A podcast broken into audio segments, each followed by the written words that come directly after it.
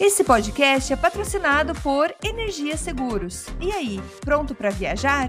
Inclua tranquilidade e segurança contratando um seguro viagem no site www.goenergia.ca.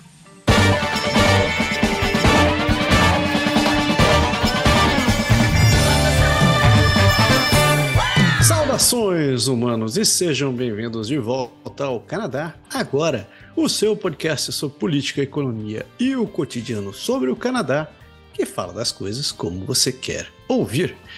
Eu sou o Massaro Roche e tenho o prazer de tê-lo sempre aqui ao meu lado, meu querido companheiro, seu Paulo Henrique Dantas. Seja bem-vindo, seu PR. Fala aí, Massaro, mais uma vez na luta como filho da pátria. Estamos sempre prontos para em condições e sempre estamos celebrando mais uma vez que acabou a Copa Stanley. Só para fazer um, um, um, pequeno resumo: acabou a Copa Stanley. Quem ganhou foi os Guerreiros de Las Vegas, os, os Cavaleiros de Las Vegas, os Knights de Las Vegas.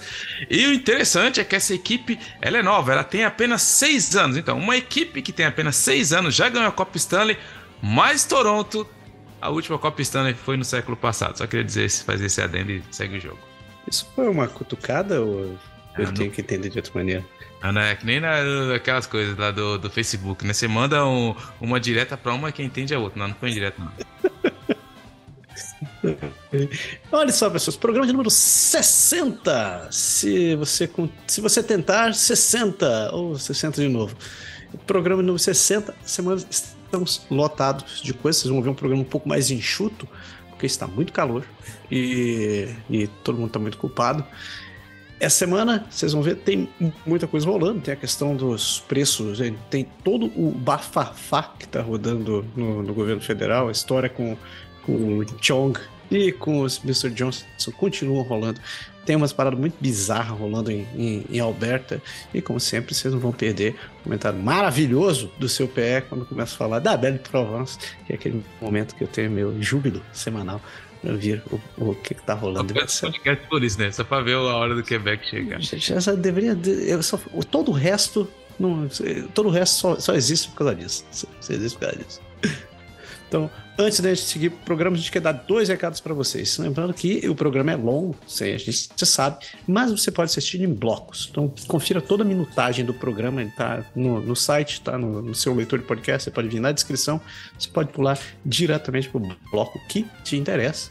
E a segunda parte é se você curte o nosso trabalho, se você valoriza o que a gente está fazendo, considere nos apoiar. Seja nosso, nosso patrono, seja o nosso colaborador. Você pode nos ajudar. A gente tem um Patreon, que é o patreon.com.br Canadá Agora. E também tem um Apoia-se, o apoia.se barra Canadá Agora. Essa semana, essa semana me deram uma dica para colocar um Pix recorrente também.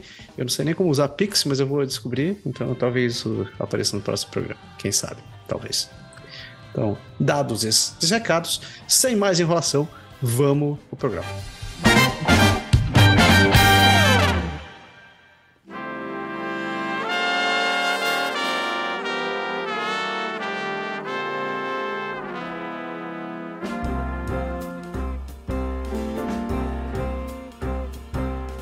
Amareuske Ademare. Então a gente começa dando aquele giro federal para ver o que está rolando nessa esfera do país. E a gente começa falando de dinheiro, porque afinal de contas, todo quem não gosta de falar de dinheiro. Silvio Santos né, é um deles. Então, a questão é como os preços em alta estão prejudicando os programas de alimentação escolar. A coordenadora do programa de café da manhã da Carson Grove Elementary School em Ottawa está lutando para esticar o seu orçamento e alimentar todos os seus 200 alunos, enquanto os preços dos alimentos só continuam subindo. Ela tem, segundo ela, ela tem que ser criativa para encontrar comida que seja acessível e nutritiva e teve que cortar alguns dos itens mais claros. Veja só, como por exemplo, fruta do dragão. Rapaz, nem eu como o fruto do dragão. Enquanto isso, a, a Debbie Field, que é da Coalition for Healthy School Food, do School Breakfast Program, notou que a pressão sobre os recursos devido aos preços mais altos dos alimentos e ao alto número de escolas que desejam aderir ao programa tem aumentado. O governo federal diz que está trabalhando para criar uma estrutura nacional para o programa de alimentação escolar, enquanto as províncias fornecem vários níveis de apoio. A ministra da Família, Criança e Desenvolvimento Social, Karina Gu, você lembra dela? está trabalhando com escolas e alunos para criar uma diretriz nacional para programas alimentares. E apesar das dificuldades, é, é, eles ainda encontram alegria no seu trabalho, como quando, é, como quando eles conseguem distribuir mini pepinos a um bom preço para toda a sala. Eu fiquei chocado com essa coisa com, pelo seguinte: de acordo com meu filho, quando ele estava no high school, a última coisa que ele conseguia ver lá era o pessoal comendo de maneira saudável com a comida da escola. Era geralmente pizza e cachorro-quente e acabou. Dane-se. Engraçado, né? Aqui na escola da minha filha, pelo menos no primário, ela vai pro secundário esse ano, mas no primário ela. É, é assim, os caras é mó tem, a, tem um esquadrão da comida saudável lá. As mulheres às vezes abrem as botas das meninas lá e falam isso não pode, isso não pode, isso não pode, isso não pode. Eu não sei como vai ser no secundário, mas no primário, pelo menos, eles pegam no pé, tem um monte de coisa que não pode levar, essas coisas de alimentos ultraprocessados que a gente falou da outra vez. Mas se tem uma coisa de bom nisso daí, é porque a Karina Gould tá nisso. Pra quem não lembra da Karina Gould, ela foi aquele. aquele aquele bezerro sacrificado do Trudeau que mandou ela quando deu aqui todos aqueles problemas do, dos passaportes. Foi ela que foi lá com aquela cara dela de professora de história da, do ginásio, super gente boa, que fez face a toda a música e encarou todo mundo. E ela é boa, ela é calma, é uma, uma força tranquila, como diria aqui. Gostei. Então, tô mais calmo porque a Karina Gould tá na parada. Pode crer, pode crer. Novos regulamentos federais de combustíveis estão chegando em breve. Os novos regulamentos federais de combustível limpo entrarão em vigor no dia 1 de julho de de, do, desse ano exigirão um corte de 15% na intensidade de emissões em comparação com os níveis de 2016. O regulamento, os regulamentos aumentarão o preço dos combustíveis, dos combustíveis do combustível com o escritório de orçamento parlamentar prevendo um aumento de 17 centavos por litro até 2030. Os, o primeiro-ministro do Atlântico e Canadá estão, in, é, estão agora em Ottawa, estão vendo que eles vão ter que adiar ou reverter alguns regulamentos. E o primeiro-ministro de Saskatchewan o nosso amigo Scott Moe juntou-se à campanha.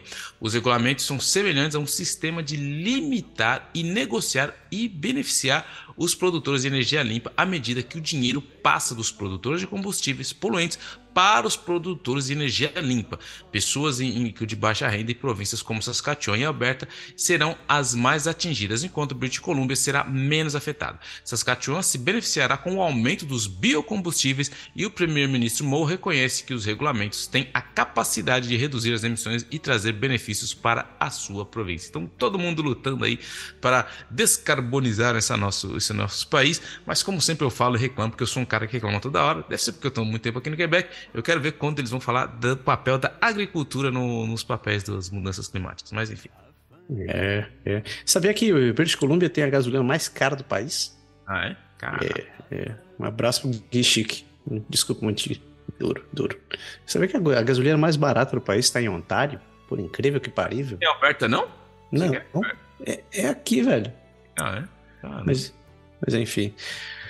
Uh, seguindo em frente, as escolas canadenses estão experimentando a proibição de celulares, mas alguns, alguns pais dizem que os dispositivos salvam vidas. Alguns especialistas dizem que a proibição de telefones melhoraria o aprendizado e reduziria o bullying, enquanto outros argumentam que os telefones são uma ferramenta importante para a segurança dos alunos. Escolas em todo o Canadá têm implementado proibições com resultados mistos, e alguns professores tentaram incluir telefones em suas aulas, enquanto, os que, enquanto outros os enxergam mais como uma distração. Alguns alunos e pais argumentam que os telefones são uma ferramenta necessária para comunicação e segurança, enquanto outros acreditam que uma proibição seria benéfica para melhorar a saúde mental, reduzir o bullying e aumentar o sucesso acadêmico. O que você acha disso, meu querido Pel? Vou deixar você falar antes de você ter meu comentário. Eu, eu acho que isso daí é, tem um, um, livro que chama Admirável Mundo Novo que eu acho muito interessante que no contexto do livro, para quem não leu, é um livro que as pessoas vivem num país que todo mundo é, é asséptico, bem cuidado e tudo é decidido segundo a, a, a, ciência e as pessoas não têm doenças. Existe um povo lá que é mais largado, que vive se lascando, enfim. E de, o livro é muito interessante, é um livro de tipo utopia, do tipo que eu gosto, tipo de 1984, e, enfim. Mas o ponto é que ele fala, no livro tem um cara que ele fala que chega uma hora que ele fala que nós estamos deixando a, a, até que ponto nós vamos deixar a, a ciência controlar nossa, o nosso, o nosso, nossa maneira de viver. E o que a gente está vendo nisso, eu acho que estão deixando a tecnologia controlar nossa maneira de viver. Por, por que, que eu falo isso? Porque, primeiro, que na nossa época não tinha celular e o bullying sempre existiu. E as pessoas viviam. Então, quer dizer, o bullying, usar esse argumento, ah, porque isso vai diminuir o bullying, eu acho que é fraco, porque o bullying sempre existiu e não é o bullying, não é o celular que vai fazer isso. E o, o segundo ponto que eu acho que é dá deixar os alunos usarem celular na sala de aula tira o, o, a, a, credibilidade do professor, porque a gente sabe que as pessoas hoje vivem num déficit de atenção enorme de tudo que se acontece, e se você está com o celular lá na sala de aula, é muito mais provável que o moleque vai olhar o celular do que olhar o professor. Então eu acho que deveria ser proibido, eu não tenho nenhum problema quanto a isso. Se, se, seu, se, se seu filho sai de casa, ele vai para a escola, você sabe que ele está na escola, se acontecer alguma coisa com ele, a escola vai te contactar. Não é o telefone que vai salvar a vida dele. Entendeu? A gente não está falando dos Estados Unidos que, que vai entrar alguém atirando, alguém precisa ligar. Não é isso. É, o, é, não, é, não é essa relação. Eu acho que os professores tinham que ter total autonomia nesse sentido e tinham que tirar o celular da, da, da sala de aula. Não, não deveria ter ponto, porque a, a, gente já vive num, quando eu falo que a gente vive num estado de falta de atenção enorme, porque você pega essa criançada hoje, eu, enfim, não quero criticar ninguém, mas eu vejo pais dando celular e tablet na mão do moleque de 3, 4, uma criança de 3, 4, 5 anos. Essa criança está acostumada a ficar pôr na mão de aquelas coisas coloridas, a gente já falou aqui como funciona todo o marketing disso daí. Aí você pega o cara que, que cresce nessa situação, você põe dentro de uma sala de aula, você vai pôr o professor chatão, com óculos estranho, que fala devagar, com cabelo, aí ele começa a escrever na lousa, é lógico que o cara vai ter uma, uma vai ter uma, eu falo, peraí, mas isso não é interessante, não vai ser interessante. Então assim, é preciso se reaprender, eu acho que como seres, como seres humanos, nós precisamos a reaprender algumas coisas. A mesma coisa quando a gente fala de cozinhar. Entendeu? Por quê? Porque a gente perdeu essa capacidade de cozinhar, de estar em família, de ensinar que tudo é um processo, que as coisas demoram. Não, não, vai lá, pega o McDonald's e acabou. Ah, vai lá dar o tablet, o moleque fica a criança, fica. Então, eu acho que a gente precisa dar. Eu não tenho medo da inteligência artificial, mas eu acho, pessoalmente, que a gente devia reduzir essa dependência de como a tecnologia está controlando nossas vidas. Tipo, eu falo, falo até no, no, nível de brincadeira, mas antigamente, o, o, o, motorista raiz, que da minha geração, velho, lá de quase 50 anos, que aprendeu dirigindo no Fuscão lá, que tinha quatro marchas, que você tinha que segurar, senão não entrar. Hoje, cara, tem um cara que não sabe dirigir, o cara sai da linha ali da. e tá dirigindo, sai da linha da, da. O carro já avisa, meu, volta pra linha. O cara vai estacionar. Não, não, você não sabe fazer. Estacionar. Baliza? Não sabe fazer baliza, não tem problema. Aperta o botãozinho, o carro vai para você. Então, assim, é legal, é importante, não sou contra a tecnologia, mas eu acho que a gente precisa, não, não podemos deixar a tecnologia tomar conta. Bom, falei demais, é isso, ponto. Fechei. PS, PS é um neoludita, Pé. Você tá aí lutando contra a destruição com o poder das. Não, eu não sou um ludita, não, não sou, não sou o cara que não sou faço parte dos lúdicos que entrar lá e destruir, que acham que a tecnologia. Não, não, não, não faço parte desse movimento. Não, sou, não é isso. Não, eu, eu, concordo com o seu. Ah, gostei muito da sua analogia com a cozinha. A cozinha foi, foi muito boa, eu gostei mesmo. Eu acho, eu, eu, eu enxergo como um cara, como um cara de tecnologia que abomina essas coisas. É, é, eu, eu enxergo um, eu tento buscar um uma solução mais salomônica. Eu acho assim. Você quer dar, quer dar o telefone pro seu filho? Você quer, quer que ele vá para a escola com o telefone, porque é uma questão de saúde, de segurança? Cara, entrou na sala, só ter prateleiras para você deixar o seu telefone. 100%. Não sou contra levar para a escola, eu acho isso. Chegou lá, põe na mesa da professora, pega na hora que acabar a aula. Ponto. É, deixa ali. Tá? É. Se o bicho tocar, assim, você instrui as pessoas. Se tocar, é um telefone, é um troço importante, é uma, você vai lá e atende. Agora, só ficar bipando ali, velho, é só mensagem, é só distração. Acho que não precisa. Então, Presidente da Suprema Corte critica governo liberal por lento processo de nomeações judiciais. O presidente da Suprema Corte do Canadá, Richard Wagner, não é Wagner, ou é Wagner ou é Wagner. O presidente Richard Wagner expressou sua preocupação de que o lento processo de nomea nomeação judicial esteja permitindo que alguns supostos criminosos se afastem, se afastem devido à falta de juízes para ouvir seus casos. Wagner, Wagner disse que em uma carta ao primeiro-ministro Justin Trudeau no início desse ano para para incitá-lo a acelerar o processo de nomeação, mas não viu muito progresso. Wagner também foi questionado sobre a renúncia do ex-juiz da Suprema Corte, Russell Brown, que renunciou depois que o Conselho Judicial do Canadá iniciou uma investigação sobre uma briga de bêbados em um resort no Arizona. Wagner disse que compartilhava uh, das preocupações do público com a transparência e pediu ao Conselho da Magistratura que uh, revisse uma, a sua abordagem à má conduta judicial. Ele também comentou comentou sobre o processo de nomeação do governo federal e a falta de financiamento dos governos provinciais e acusou uma escassez alarmante de juízes nomeados pelo governo federal. Ele disse que o ministro de Montreal, do, do Distrito de Montreal do Tribunal Superior de Quebec, está sem um chefe de justiça há 16 meses e expressou sua esperança de que Justin Trudeau e o ministro da Justiça, David Lametti, promovam nomeações bem qualificadas para encerrar as vagas de, de meses.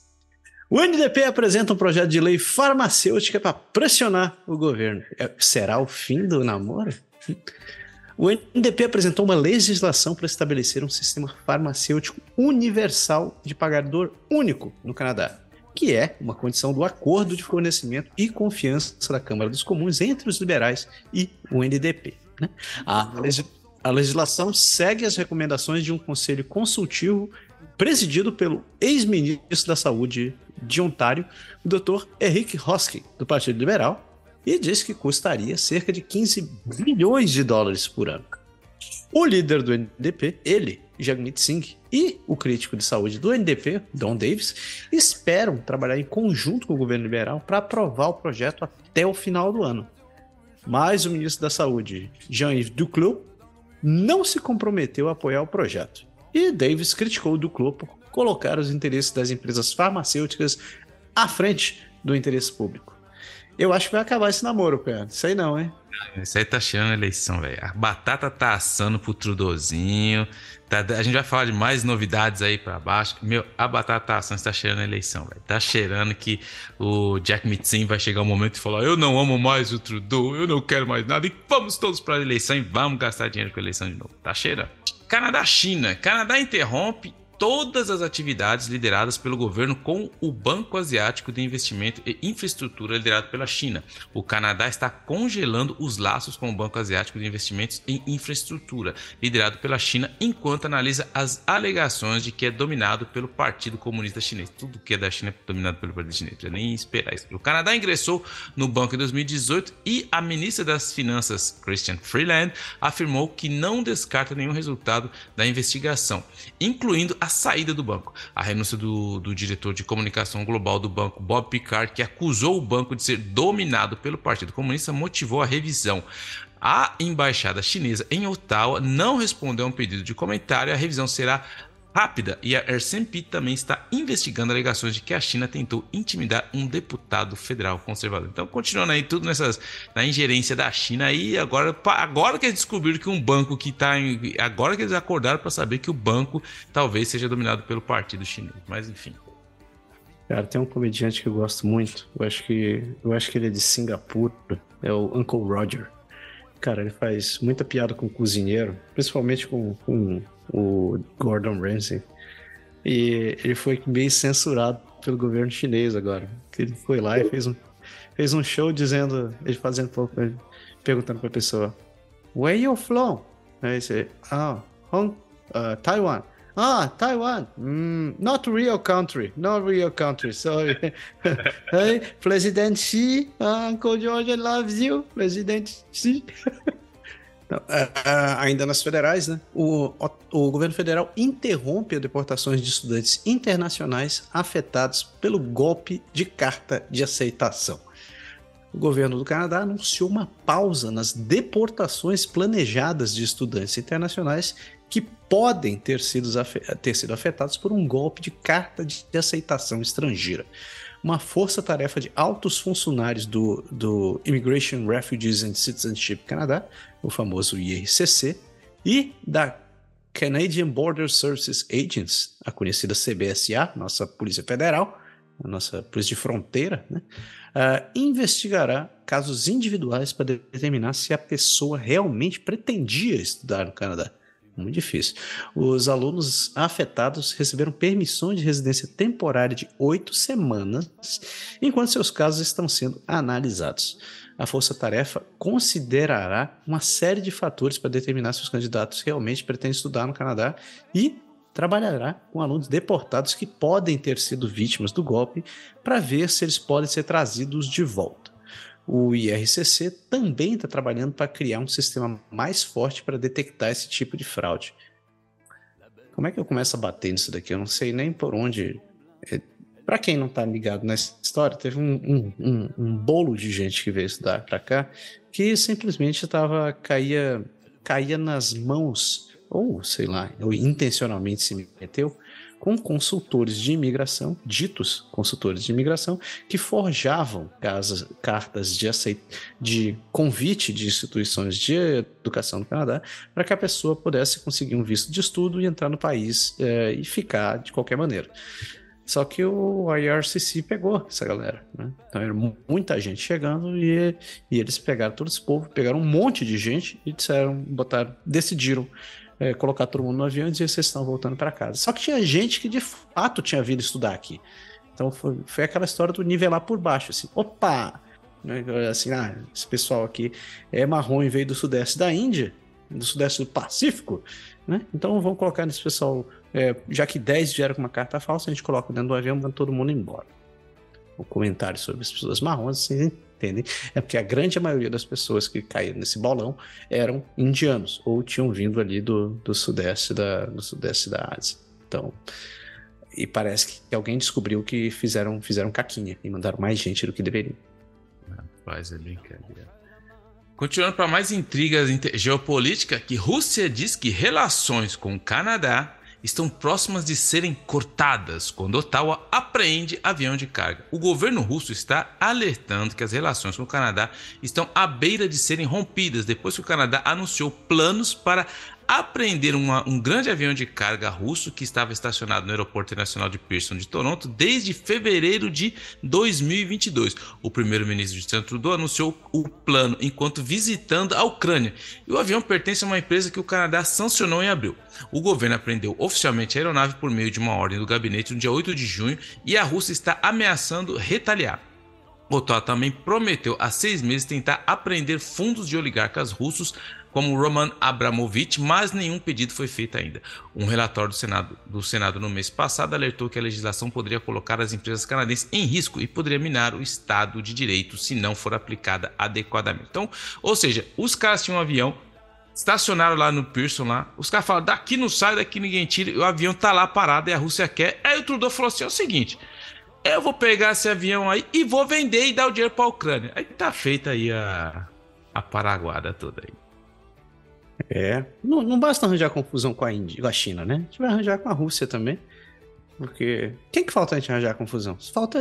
Coreia, né, mano? A Coreia, é verdade. Ótimo. Aí, e... aí fez a trinca. A gente já, já arranjou confusão com, com Myanmar? Com... Não, ainda não. Ainda não? Ainda não. Só, a gente só tem sanções contra eles, mas aí já é uma outra história. Ok. Ainda, ainda tem tempo, porque afinal Sim. de contas, nossa super marinha vai ser capaz de nos defender. Opa, mano. Ainda nas notícias, o Canadá corre risco de estado permanente de caos se os políticos não forem espertos sobre suas mídias sociais.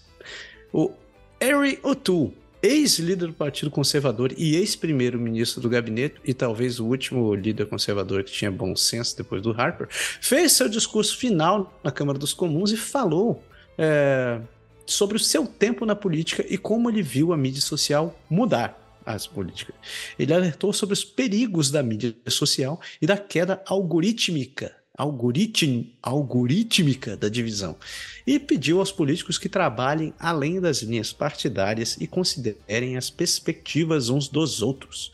Ele também abordou algumas teorias da conspiração persistente relacionadas ao Fórum Econômico Mundial e às Nações Unidas, dizendo que elas se aproximam perigosamente do antissemitismo.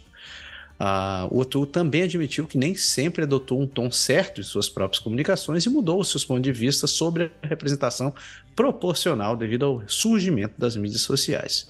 E ele disse que está lentamente arrumando seu escritório e expressou arrependimento e paz. Tá aí depois que você sai da pancadaria, né, que você já não está mais batendo nem apanhando, você consegue se dar o luxo de poder fazer alguns comentários e de falar de parcimônia, né? Mas um, o, o, interessante disso daqui, que eu tenho que concordar com o seu Gotou, é que de fato o, a, a, em muitos países o que a gente tem visto hoje é essa, é, essa rasgação Essa, essa, essa baixaria, essa lavação de roupa suja que a gente encontra em redes sociais hoje em dia, né? principalmente no Twitter, que virou terra de ninguém, onde tudo vale desde, de, desde que você consiga incitar uh, as pessoas a cambarem para o seu lado. É, porque não virou mais redes sociais, né? Virou esgoto social. Muitas vezes, mas o Otu, interessante, quem acompanhou as eleições, a campanha dele, ele usou o Twitter dele para fazer várias coisas. Foi ele que fez aquele videozinho engraçadinho na frente lá de, do, do parlamento, que tinha um banheiro químico atrás, falando do. Enfim, é lógico que as declarações mais interessantes, agora mais plausíveis, vêm depois que ele abandonou a vida política. Mas vale salientar que muito que ele falou foi interessante, é verdade o que ele falou. E, e foi um recado meio meio na lateral, assim, justamente pro Poliev. Foi um, foi um tipo assim, um, ele deu umas indiretas muito diretas de Poliev que, que, que gosta desse tipo de, de ataque, esse tipo de, de habilidade. Mas enfim, como se falou, era é, é um dos grandes conservadores realmente que vai deixando e dando lugar para essa patota de maluco populista que tem chegado aí. Continuando aqui, ó, cientista moldou uma nova lei que afasta o Canadá dos testes de toxicidade em animais. Uma nova lei canadense, a Bio S5, foi aprovada pelo Senado e recebeu consentimento real. Exige que os pesquisadores deixem de usar animais para testar os produtos químicos é, que são tóxicos para os seres humanos e adotem métodos alternativos. Charu Chandrasekhara fundadora e diretora executiva do Centro Canadense de Alternativas para Métodos Animais da Universidade de Windsor, refere-se à nova lei como legislação histórica e diz que o Canadá está pronto para avançar para uma nova era de pesquisas e inovações. Essas alternativas incluem órgãos e um chip tecido bioimpresso em 3D e modelos computacionais, computacionais para emular a biologia humana em uma placa de Petri. O Canadá estava anteriormente atrás de outras nações na proibição de cosméticos testados em animais, mas esta lei visa mudar tudo isso. Viva o Canadá! Good vibes aí, ó. Pois é, uma, uma good vibes, né? Pra pelo menos começar o programa bonitinho assim. Mas, eu acho. Eu acho uma, uma, Estou otimista. Né? Hoje, considerando tudo, estou otimista. Governo revela plano de empregos sustentáveis para o setor de energias. Vai vendo. O, o, ministro dos Recursos Naturais, o Jonathan Wilkinson, ele, ele apresentou o projeto de lei C50, que é a Lei Canadense de Empregos Sustentáveis. O projeto de lei criaria um conselho de parcerias de empregos sustentáveis para aconselhar o governo sobre empregos de energia limpa e exigiria que o governo federal apresentasse um plano de empregos sustentáveis a cada cinco anos e estabelecesse uma secretaria de empregos sustentáveis. A premier de Alberta, Daniela Smith, ela afirmou que o projeto de lei é uma ameaça para os trabalhadores de energia de Alberta. No entanto, o Wilson está otimista de que ele pode fazer com que a Danielle e os trabalhadores de energia em todo o Canadá apoiem os planos do governo. O NDP os sindicatos e a defesa ambiental manifestaram apoio ao projeto de lei. Mas o sindicato da United Steelworkers, a rede, é? a nossa CUT, né, daqui, disse que a legislação atual carece de detalhes. O projeto de lei visa ajudar o Canadá a aproveitar oportunidades em, em áreas como energia renovável, minerais críticos, biocombustíveis e pé, a energia de hidrogênio verde. É, ela vai salvar o mundo, é hidrogênio. Hidrogênio, eu já falei, mano. Isso aí. O que eu, eu adorei que é, é, continuamos com a nossa estratégia do, do, do, time de remo, né, cara? Tá difícil de remar, colocamos mais um cacife para gritar. É... é... importante. É assim que funciona a Delegate and Disappear. É questões de, de gestão, entendeu? Gestão de alto nível. Delegate and Disappear, mais um para mandar. Mas vou falar dele, dele, nosso grande amigo Marco Mendicino, porque ele evita questionamento sobre devolver Bernardo, é, para quem eu vou explicar depois quem é Bernardo, ao presídio de segurança máxima. O ministro da Segurança Pública, Marco Mendicino, disse na quinta-feira que a decisão do Serviço Correccional do Canadá de transferir o assassino condenado Paul, Paul Bernardo para uma prisão com menos restrições não agrada os canadenses, mas ele disse que não tentaria forçar a agência a reverter o recurso. Ele expressou suas preocupações ao comissário da CSC e implementou uma diretriz exigindo que a CSC se relacione melhor com as famílias das vítimas de primeiros de primeiro de, das vítimas de crimes antes de fazer uma transferência desse tipo. Os conservadores da oposição têm pedido ao ministro da área de Toronto que faça algo com a, o líder conservador, como com o líder conservador Poiliev, dizendo que o primeiro-ministro Trudeau ou Mendicino deve emitir uma, diretri, uma diretiva ou uma ordem do Conselho aos comissários exigindo que os condenados por múltiplas primeiros assassinatos de, de, de, alto grau sejam mantidos em segurança máxima durante a duração de sua sentença. No entanto, o governo tem estado é, de boca fechada sobre o futuro de Bernardo e, como o comissário disse, o comissário disse, já tentou, tem formado um comitê de três pessoas para revisar sua transferência. Eu vou resumir essa, essa notícia no que tem sido o governo do Justin Trudeau. Que esse Paulo Bernardo foi um assassino aí que matou várias mulheres, enfim, o cara periculoso. Aí foi lá condenado o cara à prisão perpétua. Eu já tenho uma crítica enorme sobre essa. Aqui eu já falei sobre essa visão do Canadá de, de, de, que eles visam o, a reinserção do cara na sociedade. Para certos casos, inclusive esse aqui. Só que aí o que acontece? O cara periculoso estava na, na, na, prisão de penitenciária, segurança máxima. Aí de repente ficaram sabendo pelo jornal que o cara não vai para uma presidência, uma prisão mais tranquila. Aí foram falar com o Marco Mendicino. Aí falou: pô, mas você me da justiça, como aconteceu isso? Eu não estava sabendo. Não, mas ninguém te informou. Eu não li o e-mail. E aí que me irrita essa questão do, do, do, do, Justan, do, do da equipe dos liberais, cara. Eles viraram o, o, o, governo do. Eu não sei, eu não li, ninguém me falou. A gente, vocês vão lembrar, tinha a, a Jolie, a, ministra lá das Afeições Internacionais, quando uma das embaixadoras, durante, logo no começo da guerra entre a Ucrânia e a, a Rússia, uma embaixadora do Canadá foi numa festa na embaixada da Rússia. Aí falou, mas como assim? Você vai lá na festa? Aí ela falou, aí que falou, ô oh, Mesli Juninho, você é responsável pelos embaixadores. Ah, mandaram alguém da minha equipe e não me passou o e-mail. Beleza. Aí depois teve aquele antigo chefe SIG, que era o ministro da Justiça lá, que tava, tinha. Eu esqueci o nome dele lá, tava ah, na saída do Afeganistão, quando o Talibã tomou lá. Aí o que, que o Canadá vai fazer? Como vai fazer? Como procura o ministro? Ah, eu não sabia disso que tinha esse problema eu, dos tradutores. Não, não li o e-mail. Aí teve o, a questão do cara também aí, do, do Chong lá, que o pessoal o da, da, do serviço de inteligência informou o governo do, do Trudeau que tinha um problema, que tinha um, um, um, alguém sendo atacado pela China.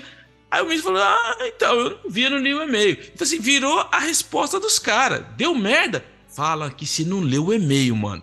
Se alguém vier te perguntar, você fala, velho, eu não li o e-mail e a culpa é, é do, do, do, dos meus funcionários lá. Então, assim, eu acho uma vergonha casos gra gravíssimos como esses aí que eu citei, e já, como já virou um modus operandi já do liberal.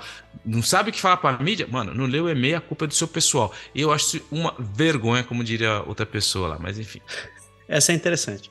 Porque o ministro da Justiça perdeu dois carros do governo para ladrões nos últimos anos. Os dois carros do ministro da Justiça, David Lamette, foram roubados em 2021 e 2023. E, de acordo com um novo relatório do Canadian Finance and Leasing Association, a CFLA, os roubos de veículos no Canadá estão aumentando e custando ao país cerca de um bilhão de dólares anualmente. O relatório sugere que esses veículos roubados são frequentemente cortados para peças ou recebem novos números de identificação do veículo e são revendidos, às vezes no exterior. A CFLA sugere que o crime organizado, que o crime organizado é um dos principais culpados em roubo dos carros que nunca são recuperados, pois geralmente são enviados para o exterior. O relatório pede um esforço nacional mais coordenado para reduzir os roubos dos carros, como programas de educação pública e o restabelecimento de equipes eh, provinciais de roubo de carro.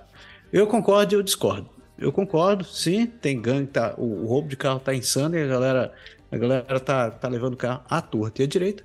Mas eu discordo também porque tem, tem a culpa disso daí também é do cidadão. Nossa, que sacanagem, isso daqui saiu muito ruim.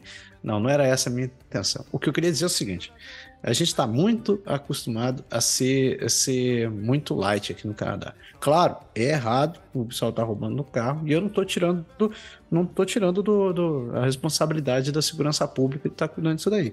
Mas eu acho que a gente come muita bola aqui também. No sentido de que. É, cara, quantos carros já vi abertos? Eu, um imbecil aqui, por sinal, já entrou em casa e deixou a porra do carro aberto. Esqueceu de trancar o carro. Sabia que isso dá multa? Sério? É, aqui no Quebec teve, uma teve um canto aqui que os caras estavam muito irritados porque os policiais os policiais estavam entrando no, O pessoal chegou lá, tinha uma multa de 110 dólares. Quando foi ver, é porque eles deixaram o carro aberto. Então o polícia passa no, no, no, estacionamento, sabe? Se ele passa, tiver aberto, o cara dá a multa. E aqui em Longuei, onde eu moro, você não pode estacionar o carro de ré. Você chega no estacionamento e deixa o carro de ré, do jeito que você não vê a placa, também dá multa. E se você abusar da buzina, também dá multa. Uhum. Quebec é zica, velho. Pô, essa da, essa da ré eu não sabia. Eu não sabia. Ah, é porque no Quebec só tem placa na placa atrás, é. né? É verdade, é verdade.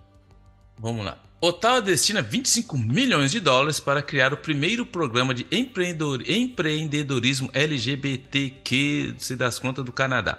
O governo canadense anunciou um investimento de 25 milhões para criar o primeiro programa de empreendedorismo LGBTQ do mundo.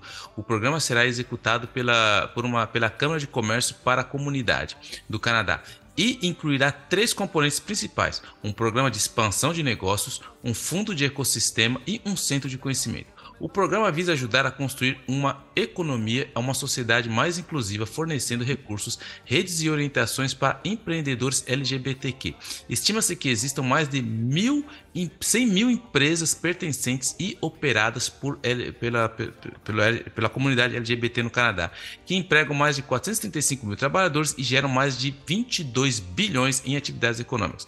O programa será administrado pela, pela agência e incluirá um processo de verificação do estatuto LGBT LGBTQ. Eu posso falar o que eu acho? Fale, porque eu estou confuso. Eu, posso, eu acho isso. Eu sou totalmente contra isso daí, cara. Eu sou totalmente contra, porque, primeiro, eu entendo o Trudeau, com essa questão do multiculturalismo dele, que inclui todo mundo, que pedir desculpa. E, cara, isso é errado, cara. Eu acho isso completamente errado. Por quê? Porque você acaba criando um segundo tipo de cidadão. Eu, como negro, cara, nunca fui a favor das cotas. Eu sou a favor da cota pro pobre que não tem condição, que eu não acredito em meritocracia. Mas agora chegar, ah, o cara é preto. Pô, mano, dá uma cota pro cara. Não. Eu acho isso errado. Quando você começa a, a categorizar os cidadãos com essas vantagens, eu acho errado. Eu te dou um exemplo. Outro dia eu tava assistindo um jornal e vi lá. Ah, o, o ministro, ah, o governo federal vai ajudar as pessoas, é, a comunidade, as pessoas que são fazendeiros.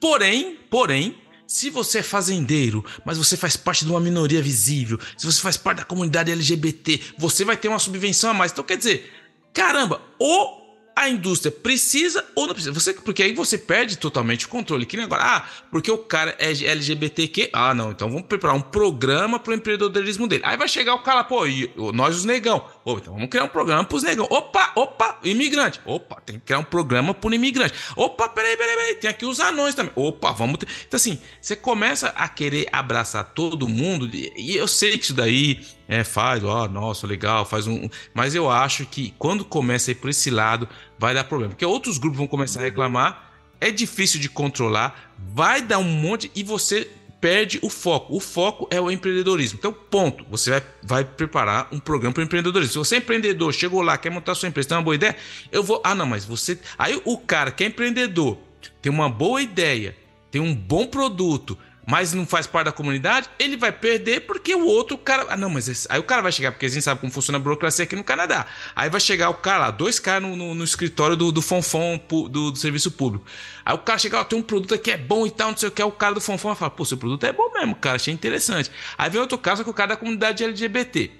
Aí eu falo assim, então, cara, tem dois produtos aqui, mas só que é o seguinte, irmão, você eu não vou poder te ajudar. Por quê? Porque você não é LGBT. Entendeu? Eu vou. Porque eu, aqui tá. Porque o cara vai seguir o que tá escrito. O programa fala S, A, B, C, D. Então, assim, eu acho que. Enfim, eu sei que tem outros programas para empre empreendedorismo, mas eu acho que quando começa assim, cara, a tendência de dar errado é muito grande. Enfim. E assim a gente fecha nossas notícias de Cunho Federal e a gente começa o nosso giro pelo país.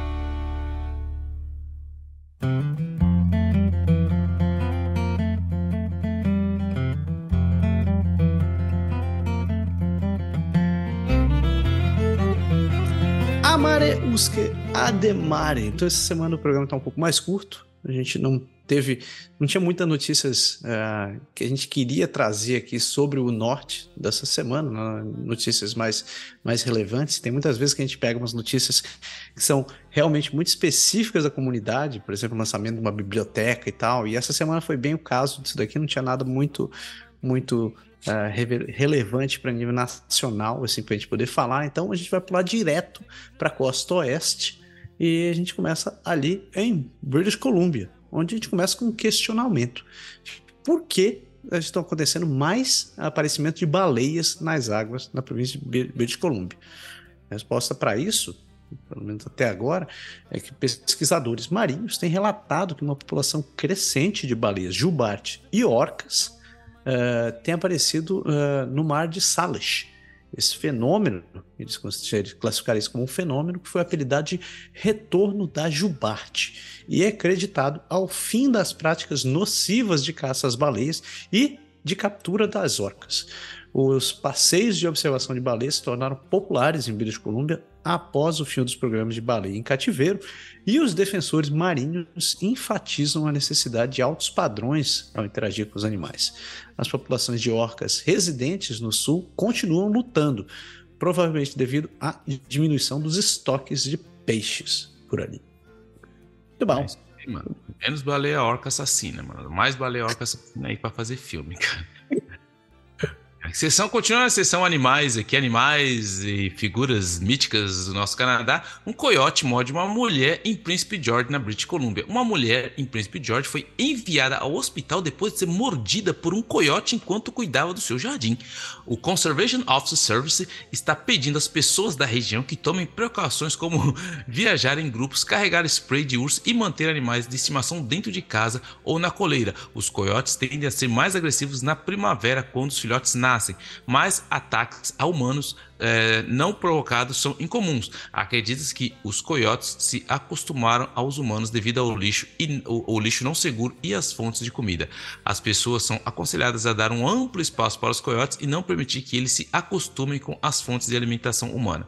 Cães sem coleiras em trilhas também pode levar a conflitos com coiotes enquanto tentam proteger suas casinhas amigáveis. Então assim, invadimos os, o lugar dos bichos e agora é a revolução dos bichos que estão invadindo no, o nosso espaço. Então, isso é só o começo, hein? É só o começo. Estamos sendo atacados pelas máquinas, pelas inteligências artificiais e agora os bichos. É o caos no mundo, sem contar todo o problema climático. Enfim, mano, virei apocalíptico aqui agora o negócio. Mas isso é por causa da porcaria lá do. Que eu tô assistindo essa série do Manifesto lá. Mano, que bagulho zoado. Mas eu tô assistindo, mas eu vou chegar lá um dia no final. Mas tá, tá, tá apocalíptico o negócio. Mas segue aí, senão já mudei de assunto. Eu terminei, terminei de ver, mas vou comentar eu... disso no final do programa. Vou falar agora. Ah, só uma pergunta, velho. Eu tenho que fazer uma pergunta. Como é daquela menina lá que agora tá com um negócio na mão também, que ela conecta com outro moleque lá? Putz, esqueci o nome da mulher, cara. Ah, ela é... morre ou não? Então, você vai ter que. Eu não vou dar um spoiler no meio do programa. Você vai ter que assistir essa. Angelina, Angelina, Angelina. Angelina, Angelina. Angelina morra, mano. Ela é o, o, é o anjo do apocalipse, Angelina. Volta, saindo, do, saindo da, da floresta, voltando para British Columbia, o porto de Vancouver está desapontado com a sua classificação de eficiência ruim. Oh, que dó! O porto de Vancouver foi classificado perto do final de um ranking global de eficiência portuária por dois anos consecutivos, quase na, na rabeta. A classificação foi baseada nos tempos de espera dos navios, com Vancouver ficando em terceiro lugar. Isso não é uma piada, o Peter Shota, vice-presidente de operações e cadeias de suprimento de Vancouver, do Vancouver Fraser Port Authority, questionou a decisão do sistema de classificação. Apesar disso, o porto está fazendo ampliações e investimentos para melhorar a sua eficiência. E os caminhoneiros estão ficando cada vez mais frustrados com as ineficiências que experimentaram nos últimos três anos. Enquanto isso, os carregadores de carga dos portos de, British Columbia votaram esmagadoramente a favor de fazer greve, embora ambos os lados ainda estejam negociando. A junta comercial da Grande Vancouver está pedindo a ambos os lados que cheguem a um acordo para evitar mais interrupções na cadeia de suprimento. É isso daí. Estamos numa, numa num ciclo é, num ciclo sem fim aqui, num um ciclo vicioso, porque a ineficiência é ruim e as pessoas não conseguem, eles não conseguem achar gente para trabalhar, as pessoas estão trabalhando estão, não estão reconhecidas, e as pessoas estão saindo, e daí o ciclo fica ruim, e bola para frente. Isso aí é a história do Canadá. É isso aí, segue o barco aí. Continuando na British Columbia, porque eles anunciaram a cobertura universal para medicamentos para tratar dependências de opioides. A Colômbia Britânica anunciou que a partir do dia 6 de junho, os medicamentos para tratamento com agonistas opioides, o OAT, como a metadona ou a suboxone, serão universalmente cobertos para qualquer residente com um plano de serviço médico ativo. Essa mudança visa reduzir as barreiras financeiras ao tratamento OAT e ajudar mais pessoas a acessar os cuidados de que precisam. A província disse que entre 2021 e 2022, 32.882 pessoas receberam cobertura para o medicamento OAT, enquanto 1.638 pagaram do próprio bolso. O OAT é diferente do fornecimento é, seguro prescrito, que é um modelo de cuidado de redução de danos. Esse anúncio vem em meio a críticas a políticas antidrogas da província. Gart Mullins, um usuário de metadona de longa data e defensor, disse que ainda existem barreiras para muitas pessoas, como ter que ter que ir à farmácia diariamente para tomar os remédios.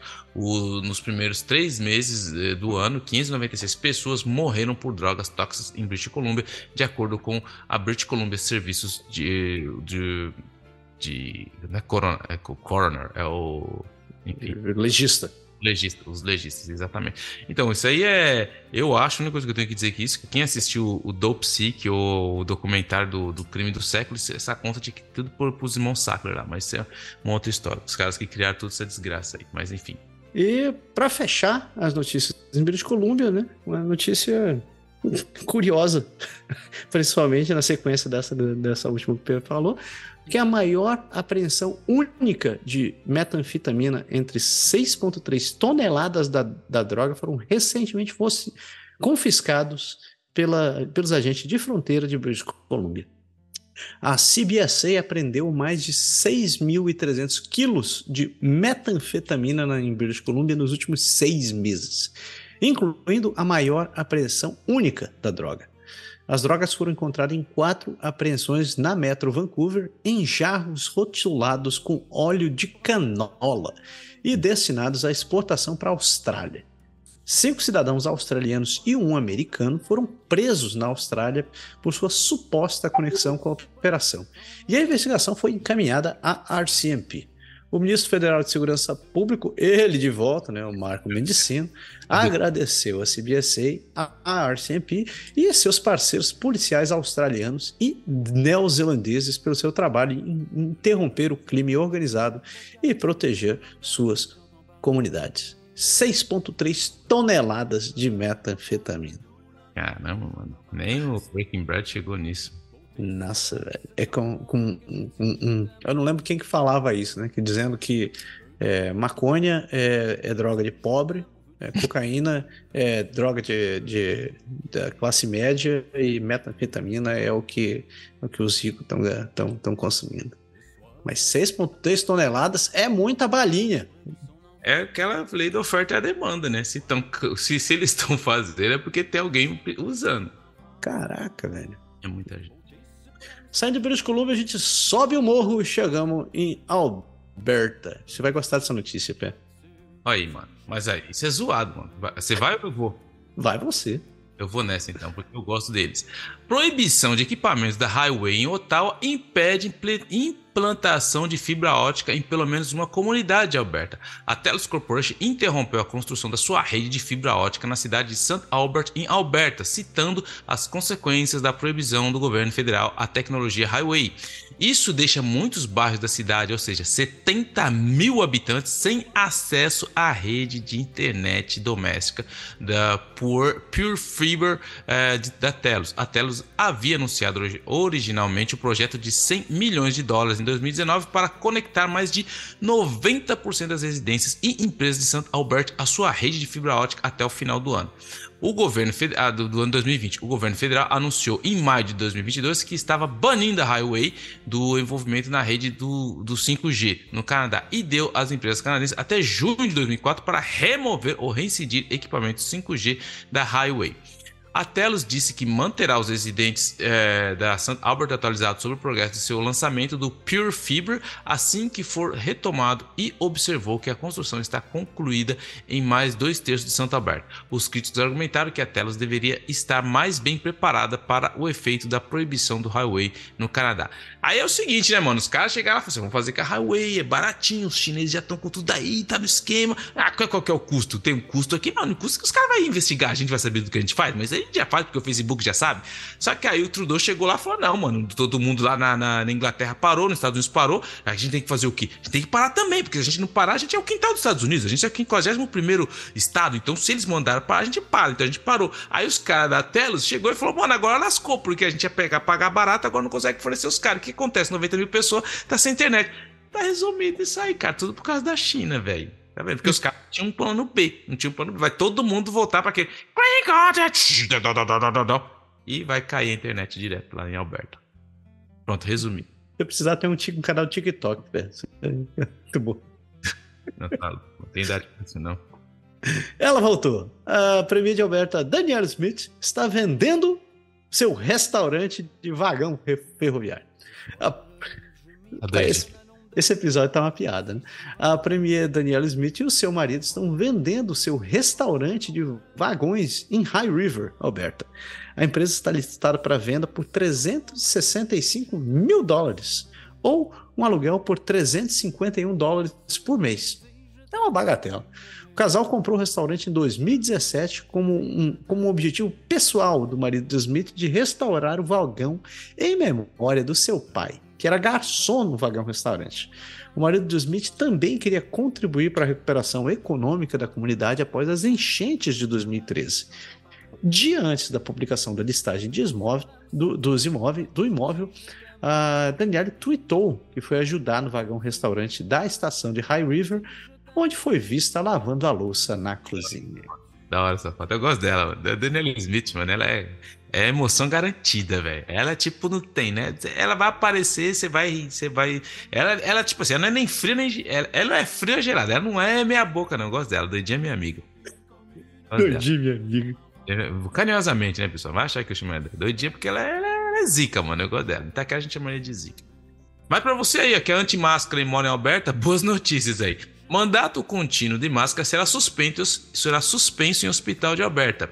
Os serviços de saúde de Alberta anunciaram que não exigirão mais máscaras contínuas em hospitais, centros de tratamento e instalação de cuidados prolongados a partir da próxima segunda-feira. Isso ocorre depois que outras províncias suspendem seus mandatos de máscara em instalações de saúde. A decisão foi tomada com base no declínio das hospitalizações por Covid, nas taxas de internação por doenças respiratórias e nos dados de águas residuais e também na taxa de positividade dos testes. Os profissionais de saúde, pacientes e visitantes poderão usar máscaras se assim o desejarem, mas espera-se que os trabalhadores usem uma máscara se o paciente solicitar. Natália Quadrants, que está lutando contra o câncer e é, de mama terminal, está nervosa com a sua próxima consulta de tratamento e teme que a mudança nos requisitos de máscara possa representar um risco para pessoas imunocomprometidas, como ela. Adriana Lagrange, a recém-nomeada ministra da Saúde, disse que o governo provincial apoia a decisão da Agência de Saúde e a doutora Stephanie Itmis, que não é a, irmã da, da doidinha, uma médica de doenças infecciosas, disse que mais ferramentas estão disponíveis agora para tratar e proteger contra a Covid com vacinas e vários medicamentos. E muitas pessoas estão simplesmente cansadas de usar as máscaras. No entanto, ela está preocupada com pacientes vulneráveis e gostaria de ver um plano formal desenvolvido para proteger o risco dessas pessoas. Em Ottawa já tem, vira e mexe, tá uma notícia aí, dizendo que está cedo para cancelar esse negócio nos hospitais, que ainda tem casos aparecendo, que o buraco é um pouco mais embaixo. Mas, enfim. E para fechar esse bloco de notícias da costa oeste e das prairies, a gente vai ali para Manitoba com uma notícia dizendo que os funcionários do governo sofrem com altas cargas de trabalho e poucos funcionários. Para surpresa de ninguém. O governo de Manitoba e o Sindicato Geral dos Empregados, o MGEU, estão relatando que os trabalhadores do serviço público estão lutando devido aos baixos níveis de pessoal orçamentos apertados e a privatização de alguns serviços. O sindicato alega que o impulso do governo conservador progressista para equilibrar o orçamento resultou em 2.300 servidores públicos a menos trabalhando hoje em comparação a 2015. Isso levou a um congelamento dos salários, altas taxas de férias, né, alta taxa de vagas abertas e a baixa moral. O sindicato está pedindo salários mais altos e mais dinheiro para melhorar os serviços públicos. O sindicato também está alegando que os esforços para privatizar alguns aspectos do serviço público falharam e que a moral dos funcionários diminuiu nos últimos anos. O ministro de Serviços Governamentais respondeu ao relatório dizendo que o tamanho do governo central de Manitoba diminuiu desde 2016 e que o governo está implementando estratégias de recrutamento para atender as necessidades de emprego. Eu ia deixar para comentar isso só depois, mas eu vou fazer um breve comentário. Falamos em privatizações aqui. É, essa semana recebemos uma cartinha da, da clínica onde a gente tem um médico de família e que me deixou encafifado, assim, porque era uma cartinha dizendo o seguinte: a partir de muito em breve, muito, muito em breve, eles estariam começando a cobrar por certos serviços, como por exemplo, é, segunda via de, de algumas coisas refil de prescrição médica. É, mano, já cobravam por falta se você não aparecesse também. E outras coisitas, como por exemplo, como que era? Era atestado, no caso você ficar doente, atestado se você filho ficar doente, e por aí vai. E quando eu achei que era um caso isolado, essa semana eu tive que ir, no, tive que fazer um exame médico, Cheguei lá para fazer o exame, tinha um papelzão enorme falando algo muito semelhante, dizendo que a partir de segunda-feira estaremos cobrando sobre isso daqui. O, o atraso será cobrado 100, por 100 dólares, o não comparecimento será 150 dólares, segunda via será cobrado 50 dólares e por aí vai. É isso. É isso. Ou seja, já está privatizado, mano. Só precisa fiscalizar. Já tem. É, é, até se você viu, cara, preciso recomendar isso. Extremamente não safe work, não safe work, mas se você for de maior e tiver e resolver assistir, eu recomendo você dê uma olhada no vídeo do Porta dos Fundos dessa semana, fazendo a comparação entre o sistema de saúde do convênio e do, do atendimento privado. É pesado, mas é, é muito descarado. Enfim, é isso aí. E a gente fecha as notícias das prairies e da costa oeste e a gente segue em direção ao Jameson O seu pé vai falar do Dr. John Carter Callahan, o, prio, o pioneiro com a primeira cirurgia de coração aberto, bem sucedida no Canadá. Então segura aí, que essa notícia, esse, esse, esse episódio tá muito massa.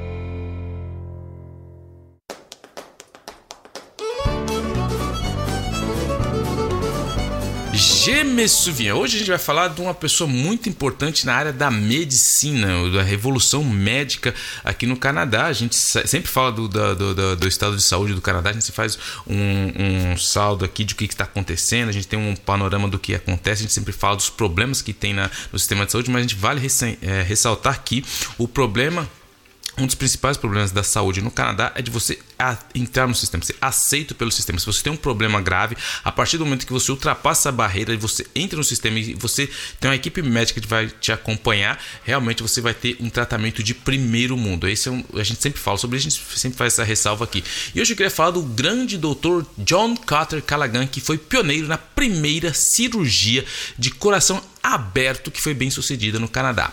É porque a gente sabe que nos anais da história da medicina, alguns indivíduos se destacaram como pioneiros, ultrapassando os limites da ciência e salvando vidas por meio de procedimentos inovadores, como a gente já falou aqui outros programas da, da descoberta de outras, outras é, remédios que foram muito importantes, que foram descobertas por canadenses, mas hoje esse indivíduo excepcional que a gente vai falar é o Dr. John Carter Callaghan, um renomado cirurgião canadense que gravou seu nome nos livros médicos e na história ao realizar a primeira cirurgia bem sucedida sucedida de coração aberto. John Carter Callaghan realizou essa cirurgia em Susan Bates, que tinha 10 anos de idade e tinha um buraco no coração. Isso aconteceu no dia 15 de novembro de 1956.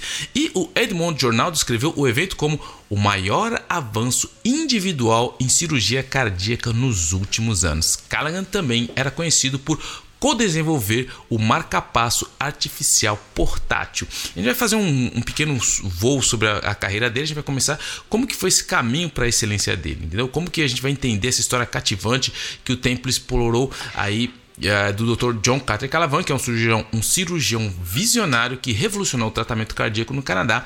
Ele foi nascido e criado em Ontário. Callaghan demonstrou desde cedo um profundo fascínio pela medicina.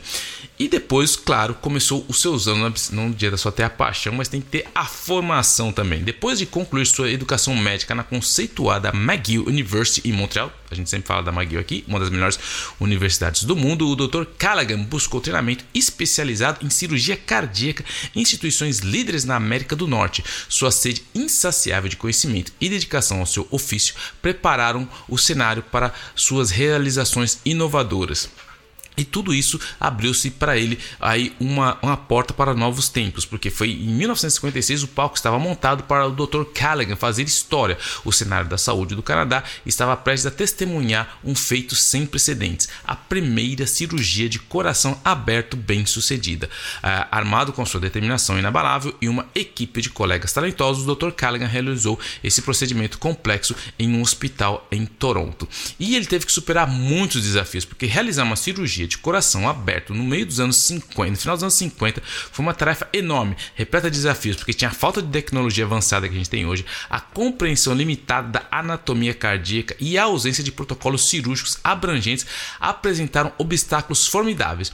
No entanto, o planejamento meticuloso do Dr. Callaghan e da sua equipe, a sua habilidade incomparável e técnicas inovadoras ajudaram a superar esses obstáculos. E foi um grande momento de descoberta, porque chegou o dia em que o Dr. Callaghan estava diante da sala de operação pronto para fazer história.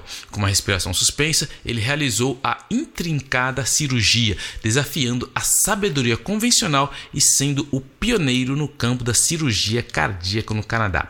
A conclusão bem-sucedida da operação não apenas salvou a vida do paciente, mas também abriu caminho para que inúmeras outras pessoas recebessem intervenções cardíacas que salvaram muitas vidas. E claro, tudo isso deixou um grande legado, porque após essa cirurgia inovadora, a reputação do Dr. Callaghan disparou e ele se tornou uma das principais autoridades no campo da cirurgia cardíaca. Sua dedicação ao cuidado dos pacientes, paixão pela pesquisa e compromisso com o ensino transformaram o panorama da cirurgia cardíaca no Canadá. Suas contribuições lançaram as bases para avanços futuros e seu nome tornou-se sinônimo de excelência. E tudo isso, claro, teve um grande impacto na prática para toda a classe médica, porque a técnica pioneira de cirurgia de coração aberto do Dr. Callaghan revolucionou o tratamento cardíaco no Canadá. Isso levou ao desenvolvimento de centros eh, cardíacos dedicados à implementação de programas de treinamento especializado e ao refinamento contínuo às técnicas cirúrgicas. Hoje, hoje o impacto do seu trabalho inovador é sentido por inúmeros pacientes e profissionais médicos em todo o país. Por isso que é muito importante lembrar desses grandes pioneiros da história do Canadá, porque a sua dedicação inabalável ao campo da cirurgia cardíaca e as suas realizações inovadoras continuam a inspirar gerações de profissionais médicos.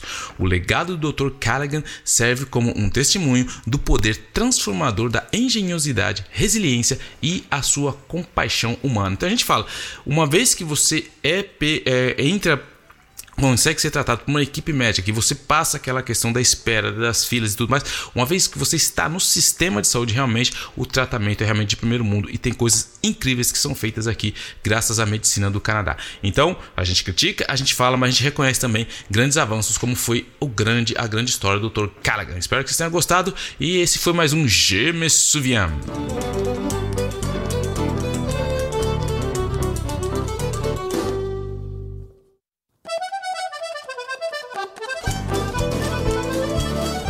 Amareuske Ademare. Então agora chegamos naquelas duas províncias que acumulam praticamente a notícia do país inteiro, que é Ontário e Quebec. Todo mundo muito, muito excitado por ver Quebec, né? Então vamos. Começando por Ontário, a uh, notícia sinistra, que as novas faixas, faixas de pedestre com, com cores do arco-íris foram vandalizadas em Smith Falls. A cidade de Smith Falls, que era um, que é um, um um bolinho de pessoas ali no meio do nada, revelou recentemente faixa de pedestre com arco-íris como uma forma de mostrar seu compromisso com a inclusão e a segurança LGBTQIA+. No entanto, as faixas de pedestre foram vandalizadas na noite de sexta-feira com os dizeres pinte de preto e um xingamento do lado que eu não vou falar aqui. O prefeito anunciou que as equipes da cidade removerão as palavras ofensivas e pintarão novamente as faixas de pedestre na segunda-feira e alertou que qualquer pessoa motivada pelo ódio e fanatismo será capturado pelas câmeras de segurança. O serviço de polícia de Smith Falls está pedindo qualquer pessoa com informações que ligue para eles ou para o Crime Stoppers. Continuando a sessão aqui, ó, as infecções de cupins estão aumentando em Toronto. Especialistas na área da Grande Toronto estão notando um aumento no número de reclamações de cupins, como Orkin Canadá relatando um aumento de 47% nas visitas domiciliares por reclamações de cupins entre 2020 e 2022, um aumento de 15% em relação a 2021. A empresa, as empresas de controle de pragas também estão vendo um aumento no tráfego da web relacionado a cupins. A causa do, aumento é desconhecida, mas pode ser relacionada a uma pandemia. Os cupins chegaram a Toronto pela primeira vez em 1938 e se espalharam por toda a província desde então. Se não forem controlados, os cupins poderão causar sérios danos estruturais a uma casa, mas os custos do tratamento é mais barato do que o custo de reparar os danos. Embora os cupins possam ser um incômodo, eles são uma parte importante do ecossistema, ajudando a converter matéria vegetal morta em matéria animal viva. É, mano, fala isso. Eu falar, viu, mano? O bichinho chato, isso aí, viu, mano? Fala sério. Cupim é melhor do que aqueles outros que dão em cama lá, né, cara? Como é que ah, chama? É. Bad Bugs lá. Bad Bug. Nossa. Sabe, sabe que tem um amigo meu que tá. Um casal de amigos que se mudou pra, pra, pra Suíça. É, o Diego e a Ellen. Beijo pra vocês, meus queridos. A Áustria, não foi Suécia, Suíça, é Áustria. Não vai pra Áustria. Ele tá Ali. falando que é seríssimo esse negócio de bad bug lá, cara. É, ah, é? é insano. Tipo, tudo que é apartamento que eles foram procurar tinha infestação desse negócio. E eu falei, porra, eu achei que era ruim aqui, rapaz. Você nos escuta da Europa, conte aí que eu tô curioso pra saber se isso é um fato mesmo. Ainda em Ontário, Michael Andlauer chega a acordo para comprar o Ottawa Senators. Um grupo liderado por Michael Andlauer chegou a um acordo de, é, chegou de princípio para comprar 90% do time de hockey Ottawa Senators. A compra está sujeita à aprovação da NHL e à finalização do processo de venda. Andlauer é proprietário minoritário do Montreal Canadiens e fundou e liderou empresas de transporte e assistência médica, juntamente com o bando comercial Bulldog Capital Partners.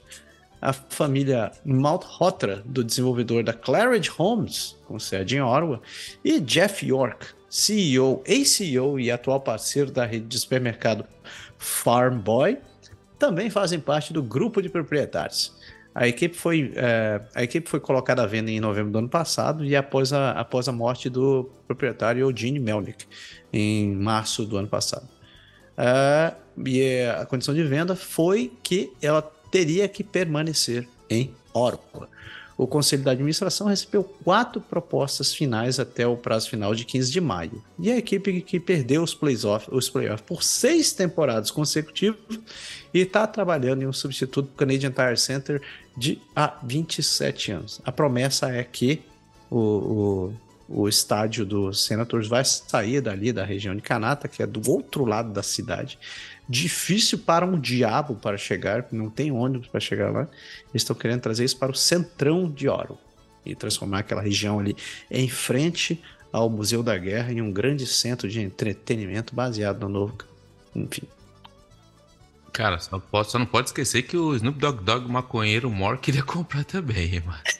Eu ia dizer, velho. Já pensou se o Snoop Dogg tivesse ganhado isso? Ia ser o Weed Central Rock Station, mano. Ia ser da hora. Continuando aqui, ó.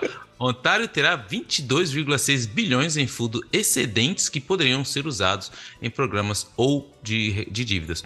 O Escritório de Responsabilidade Financeira de Ontário informou que a província tem 22,6 bilhões em fundo excedentes, super bom isso aí, que poderiam ser usados para financiar novos programas, aprimorar programas existentes, compensar quaisquer novas pressões financeiras ou pagar a dívida líquida da província. Se o governo optar por pagar a dívida, isso resultaria em uma relação dívida líquida e o PIB de 31,8% até 2027-2028, a menor desde 2008 e 2009. A própria instituição estima que o setor de saúde represente cerca de 4,4 bilhões do total de fundos. O gabinete do ministro de Finanças, Peter Bethel-Falve, disse que o relatório mostra um, instantâneo, é, mostra um instantâneo no tempo que não reflete os gastos reais do governo. O NDP criticou o primeiro-ministro Doug Ford por não investir os fundos em serviços públicos como assistência médica, moradia acessível, educadores da primeira linha. Enfim, é muito dinheiro, dá para fazer muita coisa, mas o problema agora é como que ele vai gastar esse dinheiro. E olha só, essa é curiosa. Então eu tive que até que ler três vezes quando eu vi a primeira vez. Porque professores brasileiros estão vindo para é, estão vindo para London e Niagara para aprender sobre inclusão. Uh, o programa Brazilian Basic Education Teachers, uma parceria entre o Fanshawe College uh, e o Institute Canada e o governo brasileiro, uh, oferece, está oferecendo treinamento de professores e permite que os professores brasileiros aprendam sobre o sistema educacional do Canadá. O programa inclui duas semanas de treinamento ESL, duas semanas de aprendizado experimental, visitas a escolas e treinamento de professores. Os professores têm visitado bibliotecas, museus, mercados e festivais e notado a natureza comunitária do Canadá. Eles estão aprendendo sobre a rede de organização que auxiliam professores, escolas e alunos na criação de ambientes de aprendizado inclusivo. Os professores também estão trabalhando em projetos para levar de volta para suas comunidades. Eles estão muito felizes por estarem em London e perceberam a gentileza e o espírito comunitário das pessoas. Velho, sabe o que eu acho muito, eu acho muito massa esse programa. Primeiro tem que defender, assim, o negócio é, é muito legal é, dar essa oportunidade para os professores, porque eu acho que professor é um bicho que, que, que sofre muito, já é muito mal remunerado no Brasil, sofre pra cacete. E eu acho que é, é, qualquer coisa que você faça, deveria ter muito mais investimento em professor, professor poder se desenvolver, poder se capacitar e poder estar tá, tá melhorando. Mas o que eu acho muito sacanagem é o seguinte: o cara tá vindo para cá, ele tá sendo colocado no meio onde ele vai. tá, tá, tá sendo exposto a todas essas coisas que a gente tem aqui, uh, o sistema de comissão escolar, toda a estrutura das escolas, uh, a participação dos pais, etc, etc, etc. Então tá vendo, porra, quanta coisa massa, etc, etc. Eu vou voltar pro Brasil e vou fazer acontecer. Aí você chega lá e tem um maldito de um FDP de algum lugar que rouba, desvia todo o orçamento da escola, que você não tem dinheiro nem para merenda das crianças. O cara vai ficar assim com. Ele vai ter na mão dele um, um, um bloco de papel chamex e vai ter que fazer as crianças fazer aprenderem sobre tudo na vida. Então, é, eu, eu, eu espero sinceramente que o governo, que o governo brasileiro pelo menos compense de alguma maneira para poder dar condições para esses professores terem capacidade de trazer o que eles estão aprendendo aqui de volta para o Brasil. Eu não tenho muita esperança nisso, mas eu tenho, eu tenho que crer. E se eu, se eu não crer que, que isso vai ser possível, eu sinto que a frustração do que eles estão vendo, do que eles, do que eles vão, vão ter quando voltarem para lá, vai ser muito pior do que simplesmente estarem vivendo que eles já viveram. Eu só tenho uma coisa a adicionar, tudo que concordo com tudo que você disse aqui. A única coisa que eu tenho a adicionar, eu queria saber quais foram os professores selecionados. Que uma boa parte desses professores selecionados tinha que ser aqueles cabecinhas de vinagre zoado, que tem aquela mentalidade que eu não vou falar do, do, do, antigo presidente. Esses caras que tinham que sair do mundo um deles e viver como as coisas não são aqui e voltar com a cabeça muito diferente. Então eu queria só saber quem for. Porque se você trouxer aqueles que já têm esse ponto de vista estão tentando, enfim, aí vão deparar com essas dificuldades que você falou. Mas tinha que trazer um pouco esses. Esses infratotados aí um pouco para aprender um pouco sobre isso, mas deixa para lá. Continuando aqui, o Canadá está pagando um preço enorme pela fábrica de baterias da Volkswagen. O governo canadense anunciou que custará ao público pelo menos 16,3 bilhões para construir uma fábrica de baterias para veículos elétricos em St. Thomas, Ontário. Isso representa 2,8 bilhões a mais do que o governo federal anunciou em abril. A planta está prevista para iniciar a produção em 2027 e deve criar 1.400 empregos. No entanto, analistas da indústria automobilística estão debatendo se o dinheiro gasto valerá a pena na questão econômica. Greg Mordu, professor associado de engenharia automotiva, acredita que o preço não justifica o retorno do investimento. Ele acredita que os Estados Unidos têm uma indústria automobilística muito diferente e que o Canadá copiou os incentivos americanos, por isso estão pagando uma quantia alta. Nate Wallace, gerente de programa de transporte limpo da defesa ambiental, acredita que o preço é enorme, mas necessário se o Canadá quiser ser competitivo no setor. Sean Dyke, diretor executivo da St. Thomas Economic Development Corporation, acredita que o investimento trará prosperidade para as cidades por gerações. Eu concordo totalmente com os que estão de acordo com isso, porque hoje em dia não tem como se lutar. É, quem lembra no Brasil tinha aquela época das subvenções também, que as fábricas iam para Bahia, depois iam para Pernambuco, aí falava assim: ó, nós vamos te dar uma isenção de 10 anos. Se o cara ia lá construir a fábrica, vir, e nascia uma cidade em torno do cara, aí os caras cortavam isenção, o cara ia embora, todo mundo. Fica... Então, assim, hoje em dia, do jeito que tá, não tem como. Você tem que concorrer, tem que ser esse tipo de subvenção. Você quer atrair os caras, eles estão com uma boa parte do mercado e vai ter um, por um longo tempo vai ser um investimento, sim, não tem como. Mas tem um preço a ser pago? Tem um preço a ser pago, isso é normal. A, a questão é se você está disposto a pagar esse preço para incentivar o emprego em alguns lugares. Para fechar páreo, notícia rápida. Porque ele, Fordzinho, diz que diz não ao apelo do prefeito de Markham para a consolidação da região de York. O premier Doug Ford rejeitou os apelos do prefeito de Markham, Frank Scarpitti, para consolidar os 10 governos municipais da região de York em uma cidade. Ford afirmou que o Scarpitti é o único prefeito da região que deseja que isso aconteça. E a província nomeou facilitadores para avaliar os programas regionais da região de York e analisar a melhor combinação de papéis entre os municípios de nível superior e inferior, com o objetivo de expandir os poderes de prefeito forte, além de Toronto e Ontario o Frank Scarpitti, cara muito besta, né? Pensou assim, pô, cara, cara, o pessoal de Toronto tá com muito poder, os caras de Ottawa também com muito poder. Pô, eu vou sugerir pra acabar com esses caras aqui ao redor, eu vou colocar em mim. Por que não? Por é, que? É. é isso aí. E agora chegou aquela lá, aquela hora que todo mundo esperava, aquele momento mágico no programa. Eu gosto, Fala assim, Massaro, o cara vai achar que eu odeio o Quebec. Eu gosto do Quebec, pô. Eu tô aqui há 14 anos, meu. Eu tô falando nada, tô falando que é o melhor momento da semana. O momento que eu, escuto, que eu escuto as coisas do lado de dentro do país. Então vamos que vamos.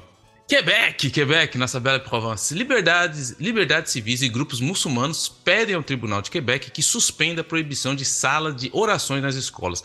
Duas organizações muçulmanas de defesa da Associação Canadense de Liberdades Civis estão desafiando a proibição do Quebec em salas de oração e escolas públicas. Os grupos argumentam que a proibição causa danos irreparáveis aos alunos que foram ameaçados com medidas disciplinares por rezar, eh, por orar na escola e ridicularizados pelos professores. O tribunal ouviu advogados que representam o grupo e o governo provincial que argumentaram que o Quebec, a, a, os, os, os, quebequenses apoiam a remoção de todas as reformas de religião das escolas públicas desde a década de 60. O juiz, eh, o juiz deve proferir sua decisão sobre o caso na manhã da quarta-feira. E ele já disse que está tudo, tudo zoado. Não adianta não. O que acontece é foi o seguinte, seguinte: teve o Ramadã, e aí os caras chegaram, descobriram, aí os professores falaram: Ó, oh, tem uma galera aí, ó, que separou uma sala ali, ó, pra orar.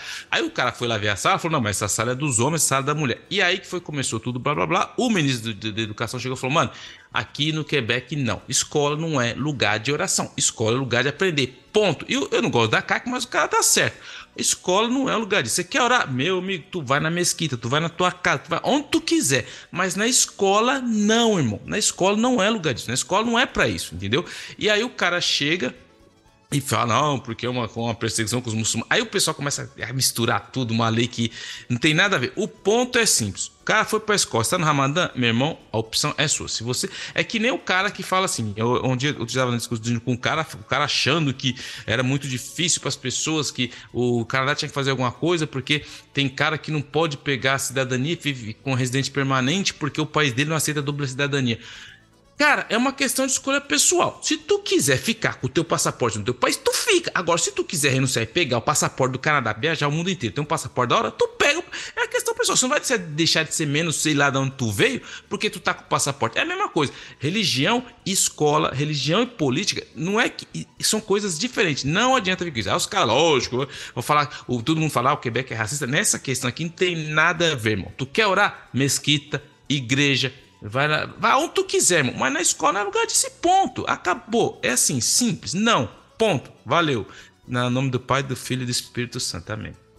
Ah, ah, por sinal, já que você começou a falar sobre religião, isso aqui, eu lembrei de uma história. É, você sabia que Ontário a gente tem comissão escolar católica, né? Uhum. Então, tem, em várias cidades tem essa parada.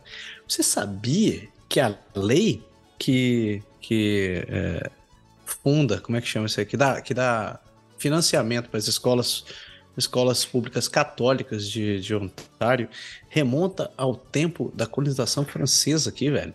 É. é. E, tipo, é, a, é a, única, a única exceção religiosa que existe no país é, é essa daqui. E estão contestando assim, por que, que existe orçamento dedicado para a comissão escolar católica exclusivamente em Ontário? E por que ainda continuam fazendo isso? Um, bafafá interessante que trouxeram, estão trazendo durante a atual uh, corrida eleitoral lá da cidade. Ainda em Quebec, olha só. Montreal se prepara para o dia da mudança em meio à crise imobiliária a cidade de Montreal está se preparando para apoiar mais de 300 famílias que podem não ter moradia até 1 de julho. Benoit Doré, vice-presidente do Comitê Executivo de Montreal, disse que a cidade está determinada a ajudar as pessoas a encontrarem moradia e buscar soluções de longo prazo. Uma carta aberta foi enviada ao governo provincial exigindo ação imediata para enfrentar a crise imobiliária, com mais de 25 signatários, incluindo a cidade de Montreal e Laval. A carta pede que o governo lide com a disponibilidade de moradia e acesso à propriedade, já que a província enfrenta sua menor taxa de desocupação em décadas. A Associação de la Construção de Quebec, a ACQ, é, é um dos grupos que assinaram a carta, alertando que se o governo não agir logo, haverá um aumento do sem-teto. O, o serviço 311 pode ser chamado para obter recursos e assistência para aqueles que lutam para encontrar moradia. E a cidade está fazendo parceria com organizações comunitárias para oferecer recursos e serviços, incluindo o grupo de habitação social FRAPRU. Para quem não sabe, Quebec tem uma tradição insana, é, que é para mim insanidade, que eles chamam de Dia da Mudança. Primeiro de julho é o dia que vencem os contratos de aluguel na província. Ou a grande maioria dos contratos de aluguel na província. E é o dia que todo mundo se muda ao mesmo tempo. Velho, é uma insanidade que não tem, que não tem sentido. Tipo, não tem caminhão para todo mundo, não tem empresa de mudança para todo mundo. Às vezes tem gente saindo de uma casa e gente entrando ao mesmo tempo. É uma coisa insana. E, e, e você tem a comentar? Eu só queria botar isso para fora. Eu só, eu só, acho que isso é uma insanidade para buscar no comemorar a festa da rainha e todo mundo aproveita. Você vai procurar um caminhãozinho, cara, que é um preço de 50 dólares a hora. Os caras, no dia da mudança, os caras põem isso pra 150, 200 pau, cara. Os caras enfiam a faca no povão e ninguém nunca parou pra falar isso. Mas porque no dia que tiver que falar assim, não, vamos mudar isso daí, os caras falam, pô, mas aí nós vai ter que comemorar o dia 1 de julho, entendeu? aí zoou. Então é melhor continuar com o nosso caos aqui. E vivemos no caos. E o dia 1 de julho é, é, é da hora para quem quer. Que tem, tem, que tem gente que mobília a casa com coisa boa sem nunca nem ter passado no IKEA nesse dia. Tem um monte de coisa tudo positivo. Mas seguindo aqui, ó, funcionários de cassinos do Quebec iniciam greve na véspera do fim de semana do Grande Prêmio. Na quinta-feira, funcionários do cassino em quatro cassinos do Quebec e no site das apostas online da corporação Crow, entra, da, da Coroa entram em greve pedindo salários mais altos para refletir o aumento do custo de vida. O sindicato que representa os trabalhadores, o CSN, está é, indignado com o fato do Loto Quebec ter se recusado a reverter outros salários apesar dos seus altos lucros. O Mont Tremblant Cassino foi forçado a fechar temporariamente devido à greve, mas desde então reabriu. Os salões de jogos Trois-Rivières e Quebec City serão afetados. A Auto-Quebec se diz decepcionada porque a CNN, a CSN anunciou a CNN, a CSN anunciou a greve em vez de continuar as negociações e que o valor de suas reivindicações é mais do que o dobro do que foi concedido a todos os demais funcionários da entidade no ano passado. Assim, todo mundo sabe como funciona o cassino. Aqui, é de graça, você entra lá o cara tem, tem todas as questões que vai te fazer ficar lá dentro até você perder o seu último tostão, mas o cassino quer fazer greve num dia muito importante, porque todo mundo sabe que o, o Grande Prêmio de Fórmula 1 é a abertura do verão aqui e é quando milhões e milhões de pessoas vêm para Montreal, porque é lá que todo mundo, nossa, Montreal, e ter o cassino fechado antes é, é realmente um, um braço de força forte aí quando da, do sindicato contra a, o, o, empregador que é o Estado. E que aqui é o governo que imposta, imposta tudo essa graninha. Ainda em Quebec, ainda falando sobre moradia, né? Os proprietários podem cancelar a transferência de aluguel sob a nova lei de Quebec. A ministra responsável pela habitação de Quebec, Francelaine Duranceau, apresentou uma legislação que colocaria novas restrições aos despejos e sessões de arrendamento. O projeto de lei foi recebido por críticas de grupos de direitos dos inquilinos e associações de proprietários. A lei, é, a lei propõe mudanças no arrendamento, incluindo a modificação do procedimento de despejo e das atribuições de arrendamento, e exige que os proprietários paguem mais indenizações aos despejados. Ele também coloca o ônus da prova sobre os, sobre os proprietários para despejos e permite que eles rejeitem qualquer pedido de transferência de aluguel sem especificar o motivo. Os inquilinos temem que isso possa exacerbar a crise imobiliária, permitindo que os proprietários aumentem o aluguel para o novo locatário. O Quebec Solidaire lançou uma petição online exigindo que a província desista da sua intenção de bloquear as sessões de arrendamento. A Associação de Proprietários de Quebec está desapontada com o fato de que o projeto de lei não aborda seus principais problemas. E Montreal está enfrentando uma crise imobiliária e a prefeita Valérie Plante disse que a habitação é uma das suas principais prioridades. É. Então, não, vai lá, depois eu vou. Não, não tem nem o que falar. Então, cara, e aí que eu, então eu vou falar, é o seguinte. E aí que é a zica desse programa aí. Porque o primeiro, a ministra que hoje ela é ministra, é, é assim, ela tem, tem coisas boas na lei, tem coisas interessantes, mas tem muita coisa ruim também, que ela não pensou, de, ela pensou, mas que, enfim, tem outras razões. Primeiro porque tem uma cláusula que é a 67, eu esqueci o número agora, que diz que porque todo mundo sabe que você não pode aumentar o aluguel no, no, valor que você quiser. Você quer proprietário, você não pode aumentar acima do valor da inflação. Porém, essa cláusula 67, se eu não me engano, F67, a cláusula F, uma coisa assim, ela permite a proprietários de um caso de menos de 5 anos aumentar quanto eles quiserem. Então, quer dizer, só que todo mundo achava que ela ia atacar essa cláusula, ela não atacou. Segundo ponto, a ministra do Rançou, ela chegou, ela é uma ex é, Curtir imobiliária. Ela, ela, é... corretora ela de imóveis. Corretora de imóveis. Ela era uma antiga corretora de imóveis. Tinha uma empresa de fazer flip de casa tal, e não sei o quê. E aí o que, que acontece? Ela lançou esse projeto na sexta-feira, na tarde, antes de acabar a sessão no parlamento que entrou de férias. E aí todo mundo, pô, mas soltou esse, esse a lei e tal agora, não sei o quê. E aí ela foi querer para ir para todo lugar para dar entrevista, para falar do negócio dela. E ela pegou um jornalista malandrão. Aí o jornalista malandrão tá lá falando com ela, falou: "Mas tem um problema aqui, tem um problema assado". E ela e ela não, não se ligou na, na pegada do jornalista, foi falando, foi falando na boca aberta. Aí ele falou: "Não, mas só que isso aqui vai complicar, porque a gente tem uma falta de, de locais, tá ficando muito caro".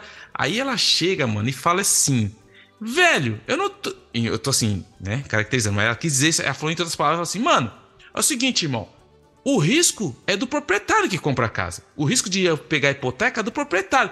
Se o cara quer controlar essa questão, que o inquilino vai lá e investe no mercado imobiliário. Nossa, velho. Aí todo mundo falou, puta, mas você é um insensível, cara. Como que você fala isso? E todo mundo começou a meter o pau nela. Como você fala isso? Como a gente tem uma questão de. Aí ela ficou, putz, meu, deu merda. Aí ela foi lá, chamaram no mínimo lá no o departamento de comunicação da CAC falou: Mano, você não pode falar isso. Aí no outro dia ela apareceu aquela cara de janta. Então, eu me queria me desculpar se pareceu insensível o que eu disse. Não foi o que eu quis dizer. Estava ali dando um aparato lógico, jurídico da questão. Entre, e tipo assim, ficou mal mal, entendeu? Porque ela falou essa palhaçada aí, falando que se o cara quiser, tá achando ruim, ele que vira e, é proprietário. Mas, pô, tem cara que não tem condição nem tá conseguindo arrumar uma casa para alugar, o cara vai comprar uma casa, enfim. Aí para não complicar a situação da mulher que está na situação mais complicada ainda, a cidadã chega e descobriram que, que porque aqui o lobby é muito bem relacionado, é muito bem é, controlado, você pode se candidatar, com, é, se inscrever como lobista para fazer é, valer seus, seus pontos de vista, só que descobriram que uma agente imobiliária, da, que era, era amiga dela, trabalhava com ela, a mesma empresa, se, se inscreveu no lobby para fazer um projeto, para investir num projeto de casa para os velhos e se encontrou com a ministra que cuida do, das pessoas idosas. E quem estava no encontro? Ela. Falou, ô irmã, peraí, mano. Você não pode ser. A, a, mulher do César não pode ser, só parecer, ela tem que ser, entendeu?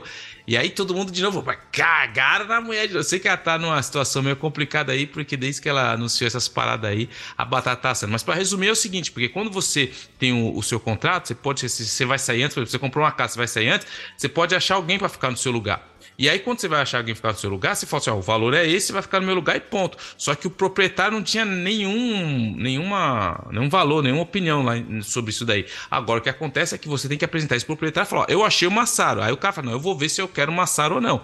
Só que aí é cada um que decide, porque é o cara que vai decidir quem que ele quer pôr dentro do, do, do, do, do imóvel dele. Então tem coisas positivas, claro, sim, mas só que a comunicação da tia, velho, zoou, mano. É, mas se o cara quiser, você tá achando ruim? Você tá achando ruim?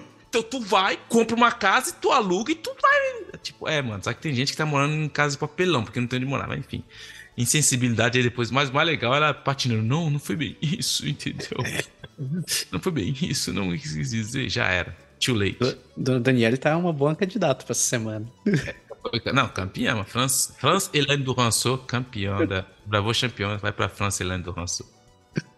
E para fechar as notícias do Quebec, né? Essa também é muito interessante, porque os moradores, o, os quebequenses estão cada vez mais ansiosos para delatar os residentes que usam o endereço de Ontário na época do imposto. O Revenue Quebec realizou 650 auditorias desde, desde entre 2019 e 2020 relacionadas a possíveis endereços falsos, levando à recuperação de 13 milhões e 500 mil dólares. As, as, auditorias foram iniciadas devido a um aumento de denúncias de contribuintes suspeitos de uso de endereço falso em suas declarações fiscais. A maioria das reclamações veio de residentes de Quebec que relataram vizinhos que têm carros registrados em Ontário. O esquema pode economizar mais de 10 mil dólares por ano para casais com altos salários em Quebec, o liberal André Fortin diz que todos precisam pagar a parte justa e que o sistema de denúncia está funcionando. O Imperatif Français pede ao governo que continue trabalhando para obrigar todos os residentes de Quebec a pagar seus impostos na província. E o especialista em impostos Tommy, eh, Tommy Gani do B diz que é, que que é importante para o governo lidar com questões como o uso de endereços falsos para manter a confiança geral em seu sistema. É a galera X9 fazendo valer seus valores, velho. Tem um monte aqui, cara, principalmente em carro de aluguel, quando eu alugava carro, tudo nunca era daqui de Quebec, tudo de, de outras províncias, tudo de, de outras. Eu falei assim, cara, por que, que esse cara faz? Agora eu entendi, né, mano? Agora o menino inocente agora tá ligado nas paradinhas. Nas paradinhas do Quebec, do Canadá. Do Canadá. Garoto juvenil. É, que alegria. Desde com pera dá nisso, né, mano? O cara criado com pera dá nisso. E agora a gente fecha as notícias de Ontário e Quebec e a gente segue para o último, último pedaço dessa nossa jornada pelo país.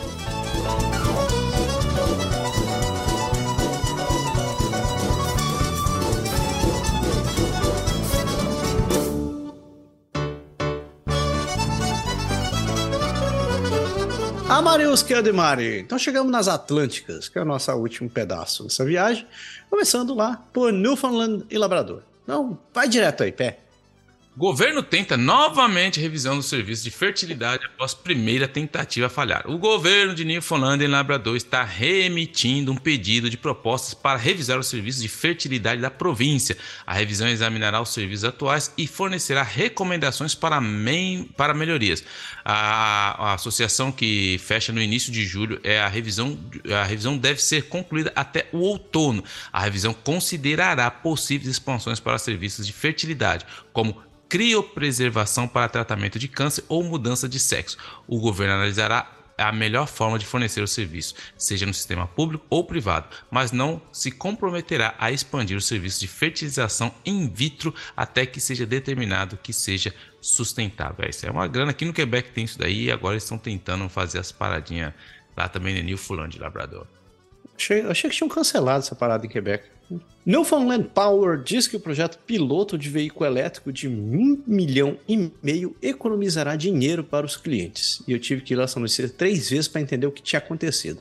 A venda de carros elétricos em Newfoundland Labrador devem disparar até 2040, com estimativa de que 200 mil veículos elétricos na província a Newfoundland Power solicitou aos Public Utility Board a execução de um projeto piloto de gerenciamento de carga de veículos elétricos que os ajudará a encontrar maneiras de convencer os clientes a carregar os veículos fora do horário de pico.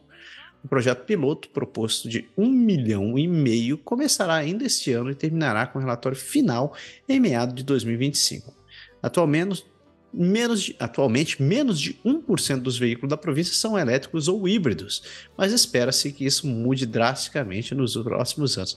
Meu irmão, eu não sei como eles vão fazer isso, porque Newfoundland é um troço no meio do nada, é, neva igual, igual o diabo, vento igual o cacete, chove pra cacete, e eles estão querendo botar carrinho elétrico para sobreviver lá, mas tá lá, eu acredito, eu acredito com todo mundo.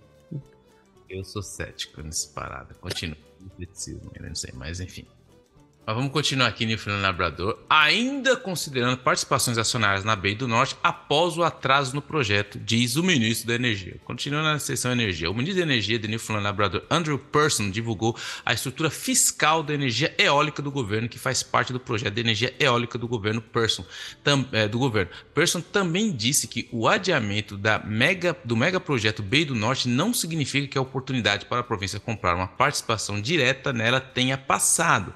A província está atualmente ah, é, tentando reverter a sua participação em três projetos petrolíferos, tendo o ministro da Energia dito que não foi tomada qualquer decisão quanto à venda desses ativos. No entanto, uma nota informativa obtida por meio da Lei de Acesso à Informação mostra que parte dessa fase do trabalho de Rothschild com a província é preparar os ativos de capital para o mercado. Os líderes do Partido Conservador do NPD disseram que é necessário mais transparência e informação sobre os ativos de petróleo e gás do governo provincial. Todo mundo querendo ganhar aí na questão, mas ninguém quer molhar a carinha nessa daí. Mas enfim. Saindo de Newfoundland, a gente atravessa para o continente e vamos para New Brunswick. Porque um aluno está chocado com um aumento de 61% no preço da alimentação obrigatória na Universidade de St. John. Uh, o Garrett Oaks, de 19 anos, está enfrentando um aumento de 60,7% do custo do seu plano de alimentação universitário, que saiu de 3.400 dólares para 5.500 dólares. A Universidade de New Brunswick eh, St. John está fazendo alteração nos seus planos de refeições devido à inflação e, e ao feedback dos alunos. E outro camp de New Brunswick também está aumentando seus preços. O Oaks está tentando conseguir os 3.260 adicionais que ele precisa para o próximo ano acadêmico, mas diz que parece assustador e in, in, ina, inatingível. A universidade diz que fornecerá ajuda aos alunos carentes cobrindo seu custo para alimentação, e o novo plano de refeição visa reduzir o risco de os alunos ficarem sem crédito para alimentação. Velho, eu fiz uma continha de padeiro aqui, 5.500 pila de, de comida dá 100, 100 pau por semana, velho. Assumindo que você precisa comer todos os dias na universidade, você não vai embora nunca mais, né? 105 pila, tudo bem, é barato, né? Porque daí, tipo, se você parar pra pensar, é, vai dar menos de 15 pila por dia para você comer. Mas ainda assim, você tem que estar disponível 7 dias por semana, 365 dias comendo na universidade. Senão, que porrada. Agora vou falar do outro doidinho que eu gosto também, que é do Higgs, cara. Esse Higgs é zica também. O, o, o ataque de Higgs a Trudeau e Holt traz uma marca registrada em New Brunswick, o novo guru da mídia social do primeiro-ministro. O primeiro-ministro de New Brunswick, Blaine Higgs, que é aquele cara que a gente já falou, que ele, ele falou que aprender francês, depois não quer aprender mais, ele ataca todo mundo, muda a lei. O cara é, é zica. Ele postou recentemente dois tweets ligando a posição da líder liberal Susan Holt sobre as questões LGBT ao primeiro-ministro Justin Trudeau. Isso foi revelado que Derek Robinson, um, um jogador, uma pessoa chave no grupo conservador canadense ocidental, tem assessorado o governo de New Brunswick por meio da sua empresa de comunicações, a Mesh Strategy. Desde abril, Robinson faz parte de uma campanha de 2019 para derrotar o parlamentar liberal de longa data de Saskatchewan, Ralph Goodale veiculando anúncios agressivos destacando sua conexão com Justin Trudeau. Ao mesmo tempo, o governo de New Brunswick estava revisando a política 713 que estabelece padrões mínimos para garantir as escolas seguras e inclusivas para alunos LGBTQ. Trudeau criticou as mudanças na política na semana passada e Higgs respondeu com um tweet na noite do sábado. Robson esteve envolvido em campanhas de é, que, que defendem mais autonomia para o oeste do Canadá e defende também um referendo sobre programa de equalização em Saskatchewan. Então, assim, o Higgs, ele tá doidão e ele tá. Todo mundo agora tá vendo que o Trudeau. É aquela coisa, né? É é, tubarão sente cheiro de sangue de longe, mano. Todo mundo tá vendo que o Trudeau tá balançando, aí todo mundo vai lá e qualquer verdade, a culpa é do Trudeau, né, mano? Aí vai tudo, cara vai ligar, é, tudo, isso aí vai acabando virando, mas faz parte da, da, da jogadinha. O Higgs entrou nessa aí também. Uh, aí em New Brunswick, dois membros do legislativo do Partido Conservador votam com os liberais em uma tentativa de impedir um projeto de lei de governança educacional. Ross Wetmore e Andrea Anderson Mason romperam o seu partido e votaram com a oposição liberal na terça-feira numa tentativa de impedir o progresso de um projeto de lei de educação que centralizaria o poder de tomada de decisões. A emenda para enviar o projeto de lei ao Comitê de Emendas da Legislatura para audiências públicas foi derrotada, permitindo que o projeto passasse da segunda leitura e fosse para um outro comitê sem audiências públicas. George Daly, ex-vice-ministro da, da Educação, expressou sua preocupação de que o projeto de lei remove, é, remove o debate e o discurso do nível local e limita os pesos e contrapesos que existem para proteger os cidadãos, as famílias e as crianças. Após um e-mail de Daly para oito membros do Legislativo, é, que permitiram uma declaração na semana passada, os dois membros do, do, do, do Legislativo fizeram sua jogada. E a votação para avançar o projeto de lei veio depois que, que todos os, os membros dos, do legislativo de todos os partidos se reuniram fora da, da legislatura para levantar a bandeira do orgulho. O Higgs, que estava preocupado para manter a legislatura em sessão, se o projeto de lei da educação precisar de mais tempo, e o que o projeto visa melhorar o sistema educacional anglófono. É, o negócio tá pegando ali Brunswick, porque essa lei tá muito. Porque ele quer. É, o Higgs ele é, ele é contra uma. Ele quer que todo mundo, que nessa questão da teoria de gênero lá, que se você quer se, de, se identificar como homem ou mulher, tenha, seja acima de 16 anos e que tem autorização dos pais, e todo mundo, tem muita gente contra, enfim. Virou uma, uma loucura essa disputa lá. E, e aí as pessoas do próprio governo dele estão votando contra ele, enfim. Tá, tá, vamos ver o que vai acontecer, mas ele dá as entrevistas e fala que tá de boa, tá acontecendo nada e segue o jogo. Você acha que o Higgs é o nosso DeSantis? Ele tá querendo ser, cara. E para quem tá procurando casas para comprar, aqui vai uma aparência do mercado imobiliário em New Brunswick na primavera. O mercado imobiliário da primavera em Fredericton e em New Brunswick ainda é um mercado de vendedores com uma boa onda de listagens e preços médios de venda um pouco acima do início do ano. Em alguns casos, as propriedades estão sendo vendidas por menos do que o preço de tabela, enquanto outras custam entre 50 mil a 100 mil taxas de juros mais altas estão causando impacto, forçando pessoas a repensar seus planos futuros e refazer seus orçamentos. A Comissão de Serviços Financeiros e ao Consumidor de New Brunswick emitiu um alerta sobre agências imobiliárias pop-up não licenciadas que fazem ofertas falsas para comprar propriedades subvalorizadas fora do mercado ou estado em que se encontram. Na área de St. John, as unidades vendidas em maio caíram 18% em relação ao ano passado, com um preço médio de 312 mil dólares. No norte de New Brunswick, 164 casas foram vendidas em maio, uma queda de 15% em relação ao ano passado, com um preço médio de 186 mil doletas. Então é isso aí, uh, não está nada fácil, a gente vê que está refletindo no mundo inteiro e, e agora parece que está dando resultados. Daí é, é, a hora que aparecem os espertões também. Então, muito cuidado para quem está procurando casa aí em New Brunswick.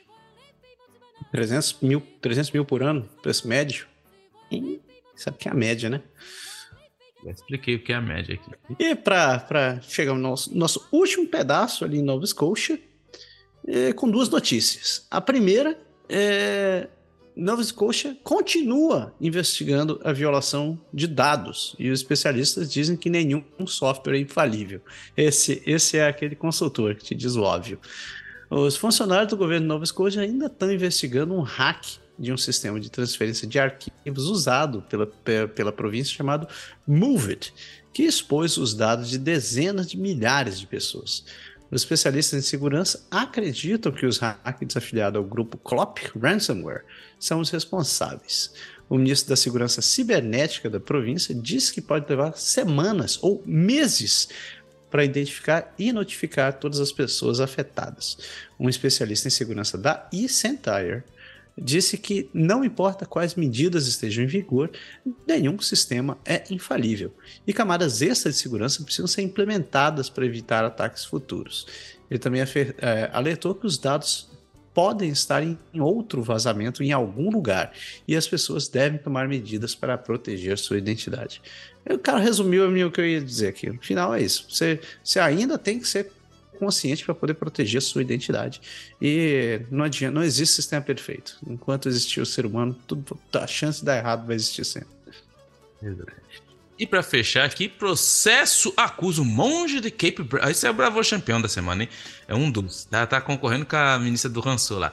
Processo acusa monge de Cape Breton de filmar pessoas no chuveiro de um mosteiro. Um homem de 38 anos do Texas entrou em uma ação na Suprema Corte da Nova Escócia com duas organizações budistas, alegando que ele foi filmado enquanto tomava banho em um mosteiro de Cape Breton. O autor Christopher Longoria alega que o monge-chefe Jack Healy III admitiu ter uma câmera na área do chuveiro. Caraca, Oliver, na área do chuveiro. Ele foi acusado de voyeurismo e deve comparecer ao tribunal dia 4 de julho. A ação civil uh, busca indenização por invasão de privacidade. Valiant Legal, uh, que representa Longoria, agora está interessado em falar com pessoas que permaneceram no mosteiro durante o mandato de Healy III. Ah, malandrãozão. Então ele ia lá e dava aquela pá, né, irmão? Ô, mongezinho.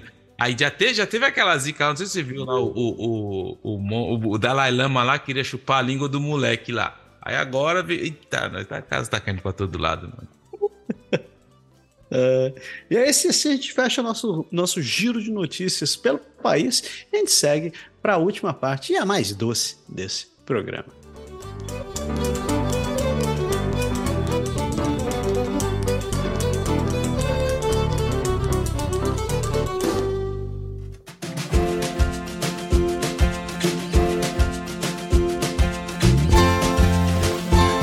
Sugar Shack. Cabana Sucre. Então, nosso momento de interação e conversa com todo mundo. E a gente vai, sem, sem enrolação, vamos direto para sugestões da semana. E você começa, meu querido Pé. Cara, meu, de novo, eu assisti uma. Eu, eu sou, sou, fã de documentários, cara, e séries assim, desse sentido.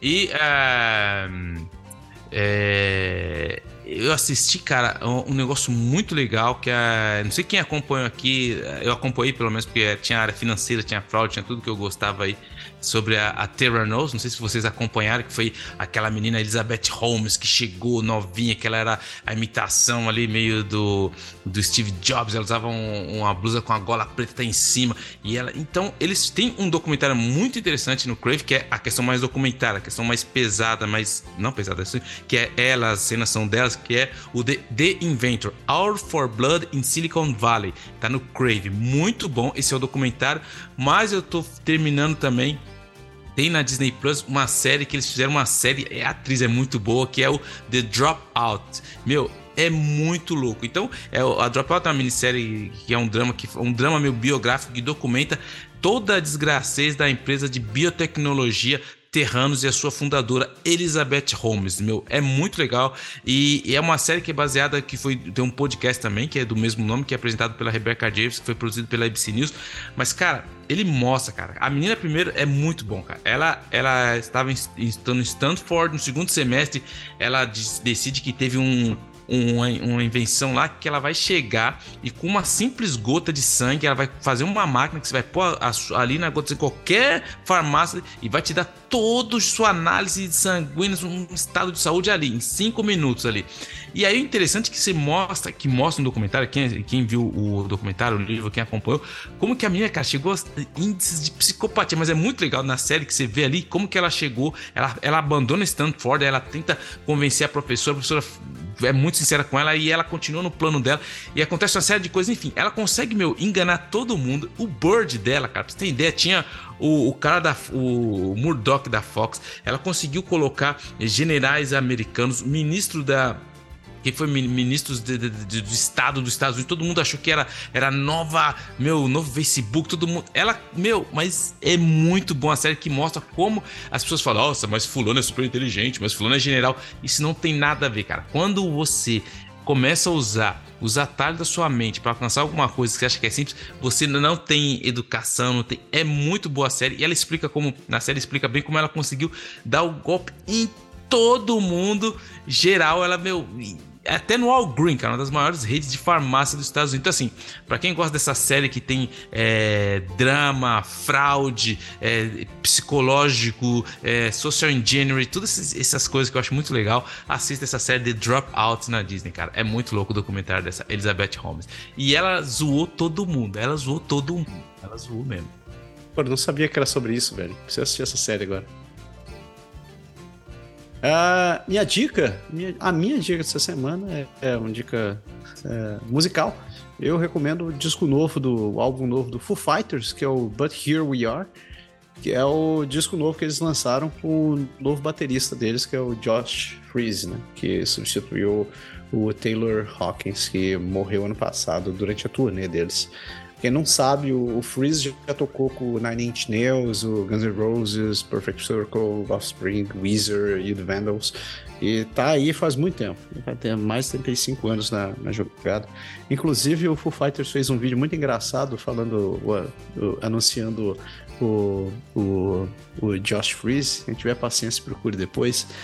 É, aparecem eles assim numa sala de ensaio e, e, de vez em quando entra um baterista muito muito monstro, assim, tipo, entra entra. Cara, entra todo mundo dentro da sala, assim, você pensa, caraca, o cara vai tocar no Fighter. E o cara só solta uma do tipo, não, olha, vocês esqueceram a luz do carro ligada. Ele outro assim, ô, eu vim trazer o teu cachorro, que eu veio passear. Isso é, isso é muito massa, o vídeo é muito massa. Mas enfim, o que é muito massa também é o álbum.